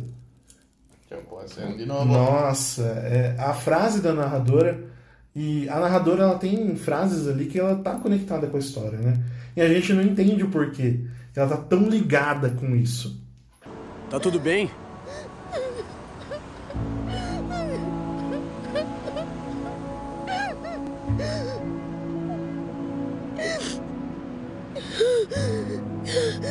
Moça,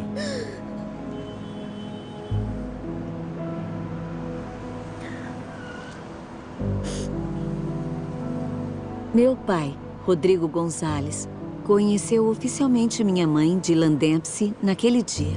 O dia mais importante da vida dele. Oi. Eles não passaram mais nenhuma noite separados pelos próximos 42 anos. Eles tiveram quatro filhos e sete netos. Uma história de amor para a eternidade. É, e esse encontro do Rodrigo Gonzalez e da Dylan Dempsey, Dempsey. Dempsey. Foi por isso que era o dia mais importante na vida dos dois, né? Na vida dele, né? E isso é muito bonito. É muito bonito que realmente as histórias se cruzaram e se encontraram novamente. Aí imagina esse encontro, a família. Falando que uma hora, e isso não conta no filme, né? Tem esse livro aí da.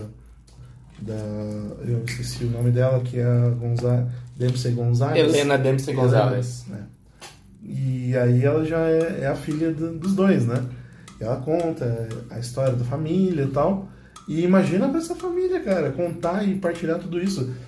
Dá uma terapia aí, da hora, né? Mas daí você já vê E- há dois contrapontos aí. né? Hum. Você vê a família espanhola e a família americana. Aham. O tipo de dramas de cada uma. Sim. o tipo de apoio que uma tem com a outra. Exato. E outra, o. Querendo ou não, o Rodrigo ele cresceu com gente que dava suporte pra ele também. A, a outra, a Dylan, ela cresceu lá com o Irving, poderia dar alguma coisa ali, tal, mas, ela é se avô, rebelou. né? É avô. É avô. Ela se rebelou de tudo. E o outro cresceu com a mãe ali. Cresceu, tinha a mãe presente. Né? Então esses dois tipos de criação, eles dão as mais loucas histórias que pode ser. E como a vida é, né? Como a vida é esse, essa coisa louca que une essas histórias. E uniu essas histórias ali e gerou quatro filhos, uma delas conta toda a história num livro. E realmente, e aí, pra encerrar quase tudo isso, tem a cena de novo da mãe ali se despedindo do Rodrigo, né? E coloca ele como uma criança ali. E eu queria trazer aqui por escrito, perfeito ali, mas é, esse diálogo. Eu, eu coloco em português, Mas Que você não quer mais- falar? Não, não, eu prefiro, eu prefiro fazer de cabeça, porque daí depois eu deixo como o- a trilha sonora do final do podcast, sabe? Falando o, que o texto dela é importantíssimo para isso. Ela faz a despedida dela e ela fala um- faz um, praticamente um monólogo sobre a vida. Então a vida, ela às vezes ela te deixa de joelhos. Ela bate tanto em você que ela te deixa de joelhos sem mais chão. baixo que você mais imaginaria que um dia você poderia chegar. Exatamente. Mas o que acontece? Quando você decide se levantar e dar mais um passo à frente, você encontra com o amor. E ela usa essa palavra amor muito de uma maneira muito forte. E se não fosse nessas dificuldades a gente não tivesse seguido, não teria acontecido, não teria encontrado o amor. E, ela, e eu dou esse passo por você hoje também. Esse passo de difícil dessa despedida dos dois. Porque também para ela não seria fácil morrer longe do filho, né? Mas por uma escolha dela também. E outra, a minha vida continua em você. Você faz parte da minha vida.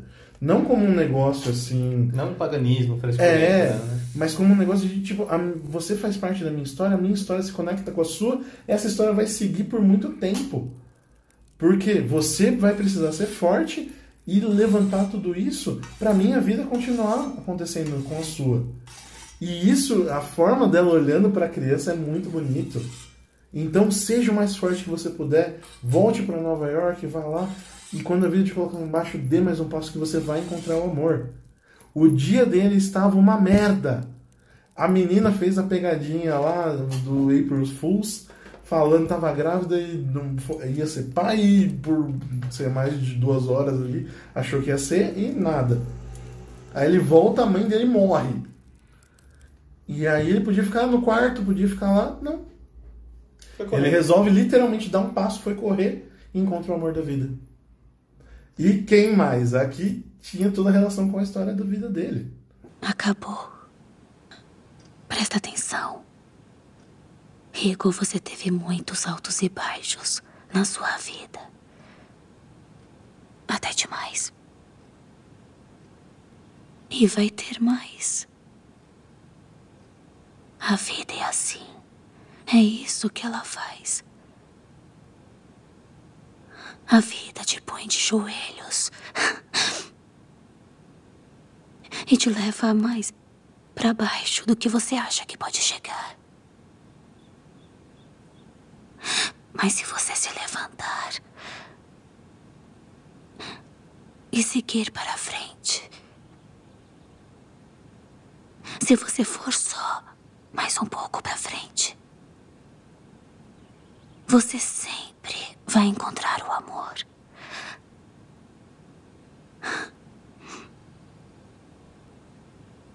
Eu achei o amor em você. E minha vida, minha história, vai continuar depois que eu me for. Porque você é minha história. Você é a história do seu pai, do seu tio.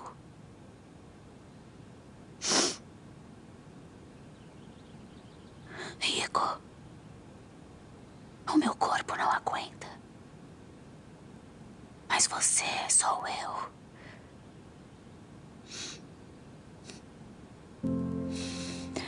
Então pode ir agora.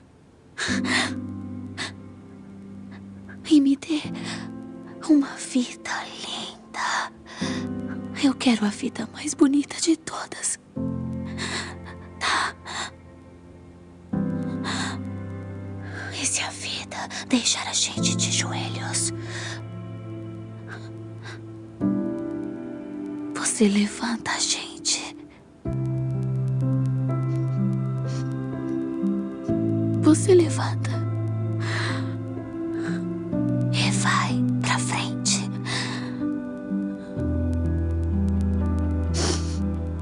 E encontra o amor.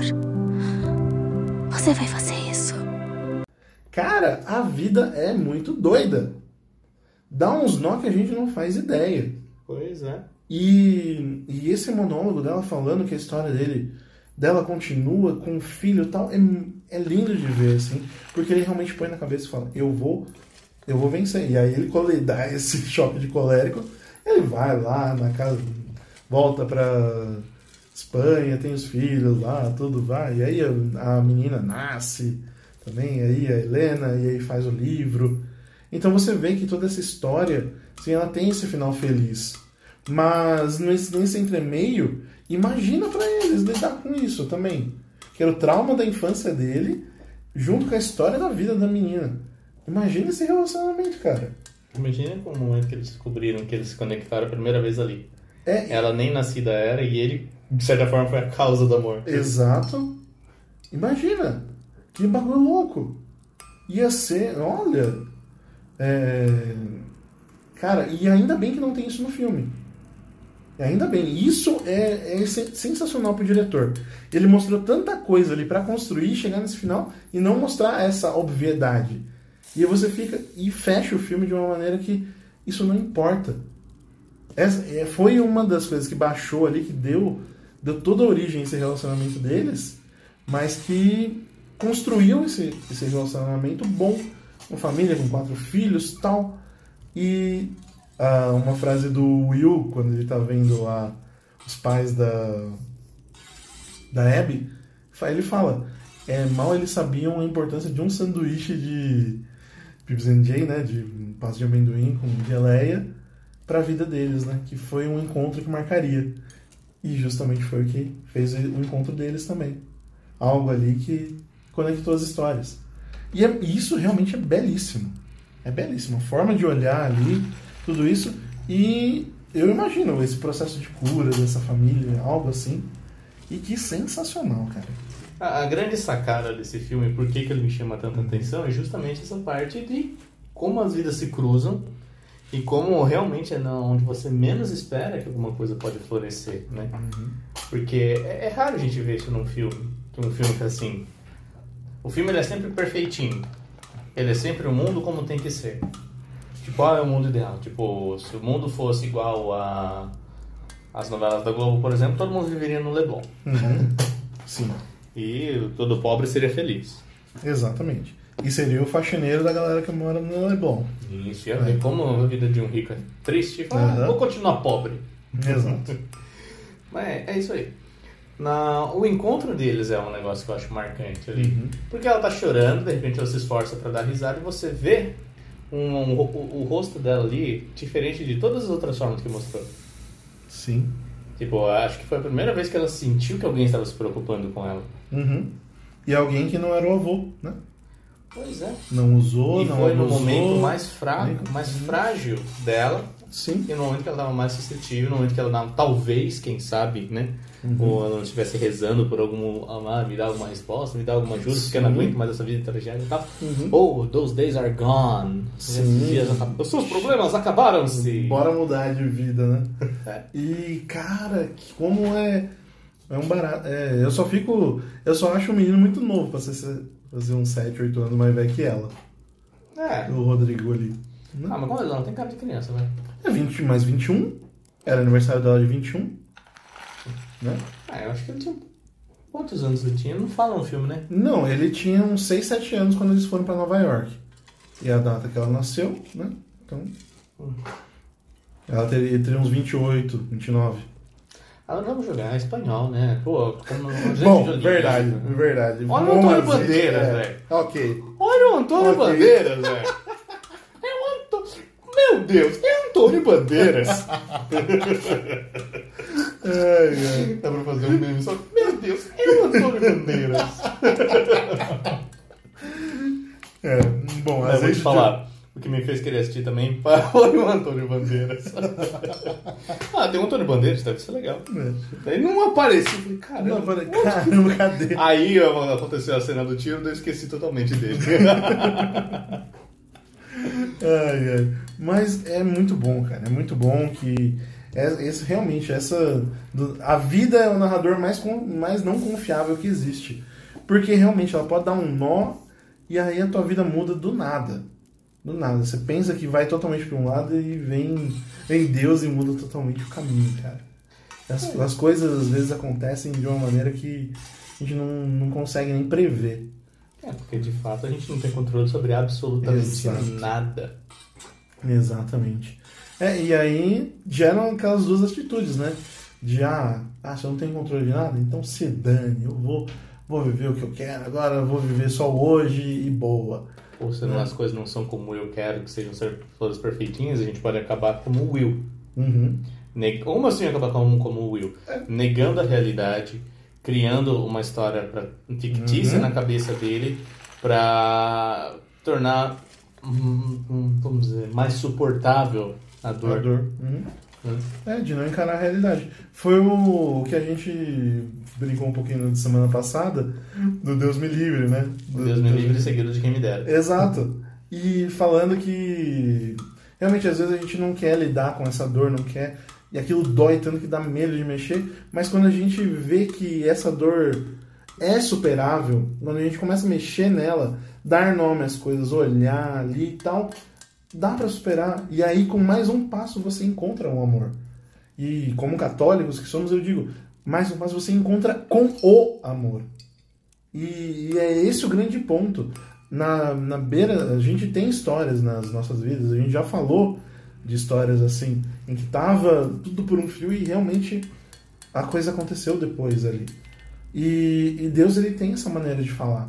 Realmente a graça acontece ali. É um filme que a gente pode ver ali esse, ah, o narrador mais, mais não confiável que tem. Mas a gente pode traduzir por um Deus escreve certo por linhas tortas. A gente não consegue interpretar ali, né? Tem várias maneiras de se dizer isso, mas como é perfeito as coisas como elas acontecem do jeito que tem que ser. É a divina providência, né? Exato. É aquilo que eu falo do abandono à divina providência. Uhum. Tipo, até os históricos tinham isso, mas nada é tão perfeito quanto o livro Abandono à Divina Providência. O Uhum. livrinho que é, mudou minha vida espiritual. Porque, ah, realmente, se você olha, tudo são sombras. Tudo são sombras que você olha e você não sabe, mas que no fim das contas está escondendo Deus, né? Uhum. Porque até mesmo no, na Anunciação, pô, o anjo é uma sombra. Porque ele se, apa ele se afasta, ele se passa. Sim. E só fica ali Nossa Senhora, Deus e Deus encarnado no ventre dela Uhum. Né? E no fim das contas, a única coisa que nos resta é justamente conformar-nos, né, com a vontade de Deus. É aquela brincadeira que o padre, fala, o padre Paulo fala, né, tipo, meu cara, para de atrapalhar Deus, para de se colocar Uhum. obstáculo. Sim. E muitas vezes a tragédia, é que a gente não sabe olhar pra tragédia, né? Exato. Porque É. assim, quando a gente para pra ver o sofrimento, o sofrimento ele é inevitável. Sim. Tipo, porque todo sofrimento, na verdade, para o ser humano é como se fosse um não, né? Uhum. Como assim um não? né? Não acontece como eu queria. E se não acontece como eu queria, tá errado. E aí o que acontece? Pode se tomar alguns caminhos, né? E como uma fuga da realidade. E essa fuga tem diversas maneiras. Pode ser uma fuga é, da dor, que uma dor realmente que, que pega tanto que eu quero, eu realmente quero fugir daqui e fujo com uma bala na cabeça, como o Will. E é a escolha dele. Realmente foi uma escolha de uma fuga ali. E pode ser uma fuga da situação, como o Javier. Pegou as coisas e foi embora. E aí que tá, não é realmente não cabe a gente ah, atribuir é, uma situação ali para questionar essa fuga. Aquela pessoa naquela situação foi a escolha dela, Sim, E- boa ou mal, é Bom. certa ou errada. mas foi a escolha dela. É a maneira dela a reagir àquele determinado ponto. O, o ponto é que lidar com essas coisas é, requer realmente que a gente sofra. E esse ponto, às vezes vai doer muito mexer com certas coisas. Vai ser uma merda. Vai doer pra caramba. E aí, é, resultados acontecem quando a gente decide fugir. Resultados acontecem quando a gente deseja enfrentar aquilo. Seja pelo meio que for, seja pela graça, seja pela teimosia, seja a vida acontecendo. Então, a, a- e a vida segue, e ela vai seguindo e se acertando, né?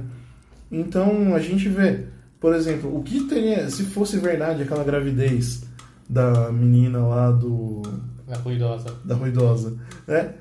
E aí, e a vida dele? Aquela cara, aquela cara dele ali, ela exemplifica, né? Tipo, e agora? Né? O que, que vai acontecer? E aí tem a cena do que ela quase atropelada também, que ele puxa ela. Quer dizer, ele teve tempo de agir e ele teve tempo de mudar a situação. Então ele conseguiu fazer com que aquilo se se tornasse verdade e mantivesse, né? Pra não acontecer como a vida daquele que, que ele viu acontecer o acidente, né? Que ele viu o Will ali também. Ele viu o Will a, a- sofrendo ali. Então isso mar... e a gente sabe que isso marcou. Ele poderia ter sido um novo Will, mas ele pôde agir ali. E agiu futuramente depois. Então, tudo isso acontecendo, essas saídas, são escolhas que a gente tem. E aqui a gente fala, se escolher levantar na hora que tá ruim, levanta, dê um passo a mais que você encontrará com o amor. Pois é. E no fim das contas, todo sofrimento é passageiro, uma hora acaba. Assim Uhum. como tudo nessa vida. Exatamente. É isso aí. Os outros sofrimentos ou são cobrador ou motorista, né? Pois é. Já que não são passageiros. Puta. Nada melhor que uma piada boa pra gente terminar esse podcast, né? É, faltou a parte do boa, né? Não, não. Ai, mas é isso aí. Então, algo mais, Rodrigo? Era só. É. Assistam esse filme, Uhum. porque ele é muito bom. Sim, e olhando para essas camadas que a gente falou do filme também, ele fica ainda melhor, fica mais gostoso de ver ainda. Depois do podcast eu vou assistir de novo. Sim. Porque- Se, se você tá vendo, se É. você tá vendo a chamada e tal, assim, e quiser assistir antes de vir ver, beleza. Mas assim, não tenha medo. Spoilers são bons, porque a vida dá spoiler. Exato, exatamente. Então a gente aprende a ler ali e ver esse filme dessa outra maneira. Tem. É, é mancada deixar essa dica agora, né? Mas se você tiver a oportunidade, assista o filme antes e depois do podcast. Que ele, ele muda de figura ali. Ele tem coisas para serem mais aprofundadas e apreciadas. Tadinho, você não vai assistir uma vez só, fica tranquilo. É, porque ele pega. É, é que essa primeira assistida ela impacta. É. O final do primeiro capítulo, como você falou ontem, né? É o que ganha uns e afasta É, outros. Exatamente. É, então é isso aí. Esse filme é sensacional. É, e, Rodrigo, que nota você daria de 0 a 10? Ah, eu não costumo fazer isso, mas eu dou um 9, cara. 9? Oh. É. Aí sim. Então, E esse, você? esse filme eu daria uns 9,5, cara. Porque é muito bom. A montagem, a edição, a direção, o roteiro. Essa atuação- parte eu não olhei nada. É. Sim, Isso aí eu eu- deixo pros, pros experts. Sim. É, o. e Bom, em questão que eu melhoraria apenas umas única, umas poucas coisas. Uma delas é a caracterização. Eu fico. É que eu fiquei incomodado. Eu, você mostrou a cena de novo. A menina, quando ela tá chorando, o cabelo tá bagunçado. Na hora que ela vira pra olhar o Rodrigo, ela tá com o cabelo preso pra cá. Mas presta atenção nisso. ah, tomaram. Ah!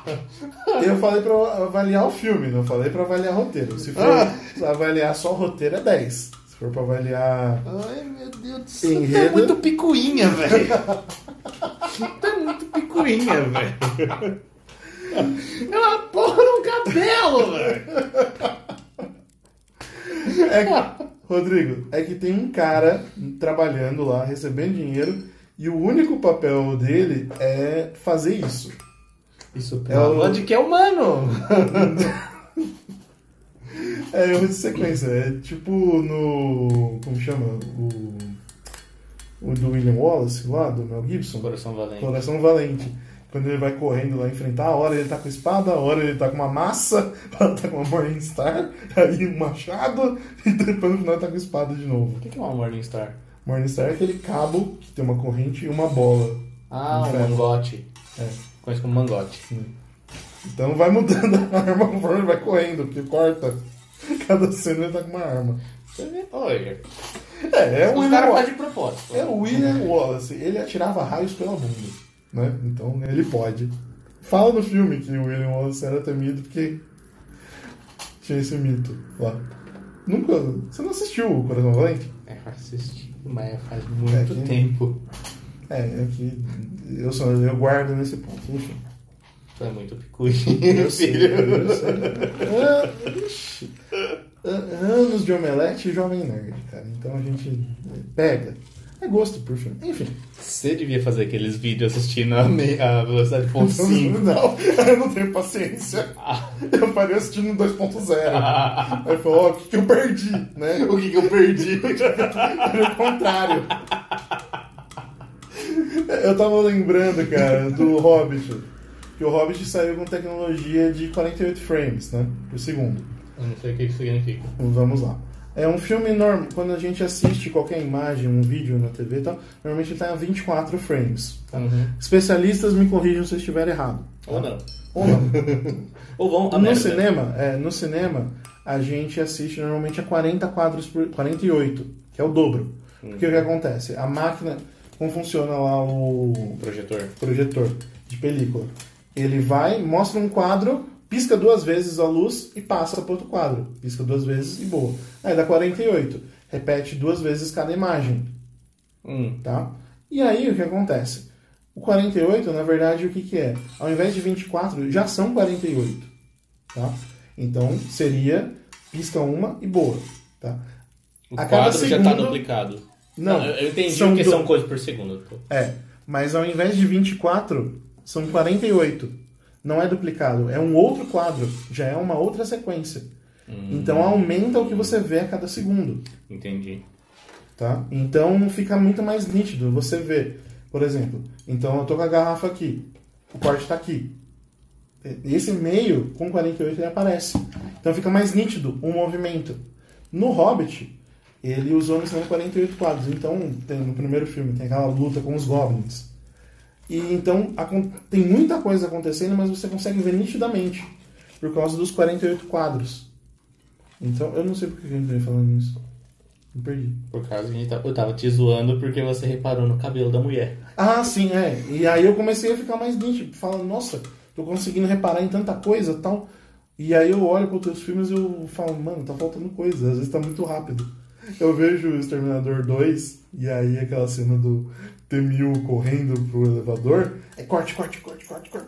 É pra dar desespero mesmo, porque não para de cortar. Ai, meu Deus do céu. Enfim, eh, vai cortar tudo isso aí e se lasque. Eh, Rodrigo, muito obrigado. É isso aí. Últimas palavras Tá- Vai me matar? desse podcast. Nossa. Gente, é, mas tá muito trágico esse podcast. Não, a gente ergueu com esse final bom aí, cara. As últimas palavras é. Sem palavras. É raro eu gostar de um filme nesse ponto. Na verdade, é raro eu gostar de qualquer filme. Pois é, bom, eu recomendo também, assistam. É isso aí, um abraço, fiquem com Deus e até a próxima. Falou, valeu.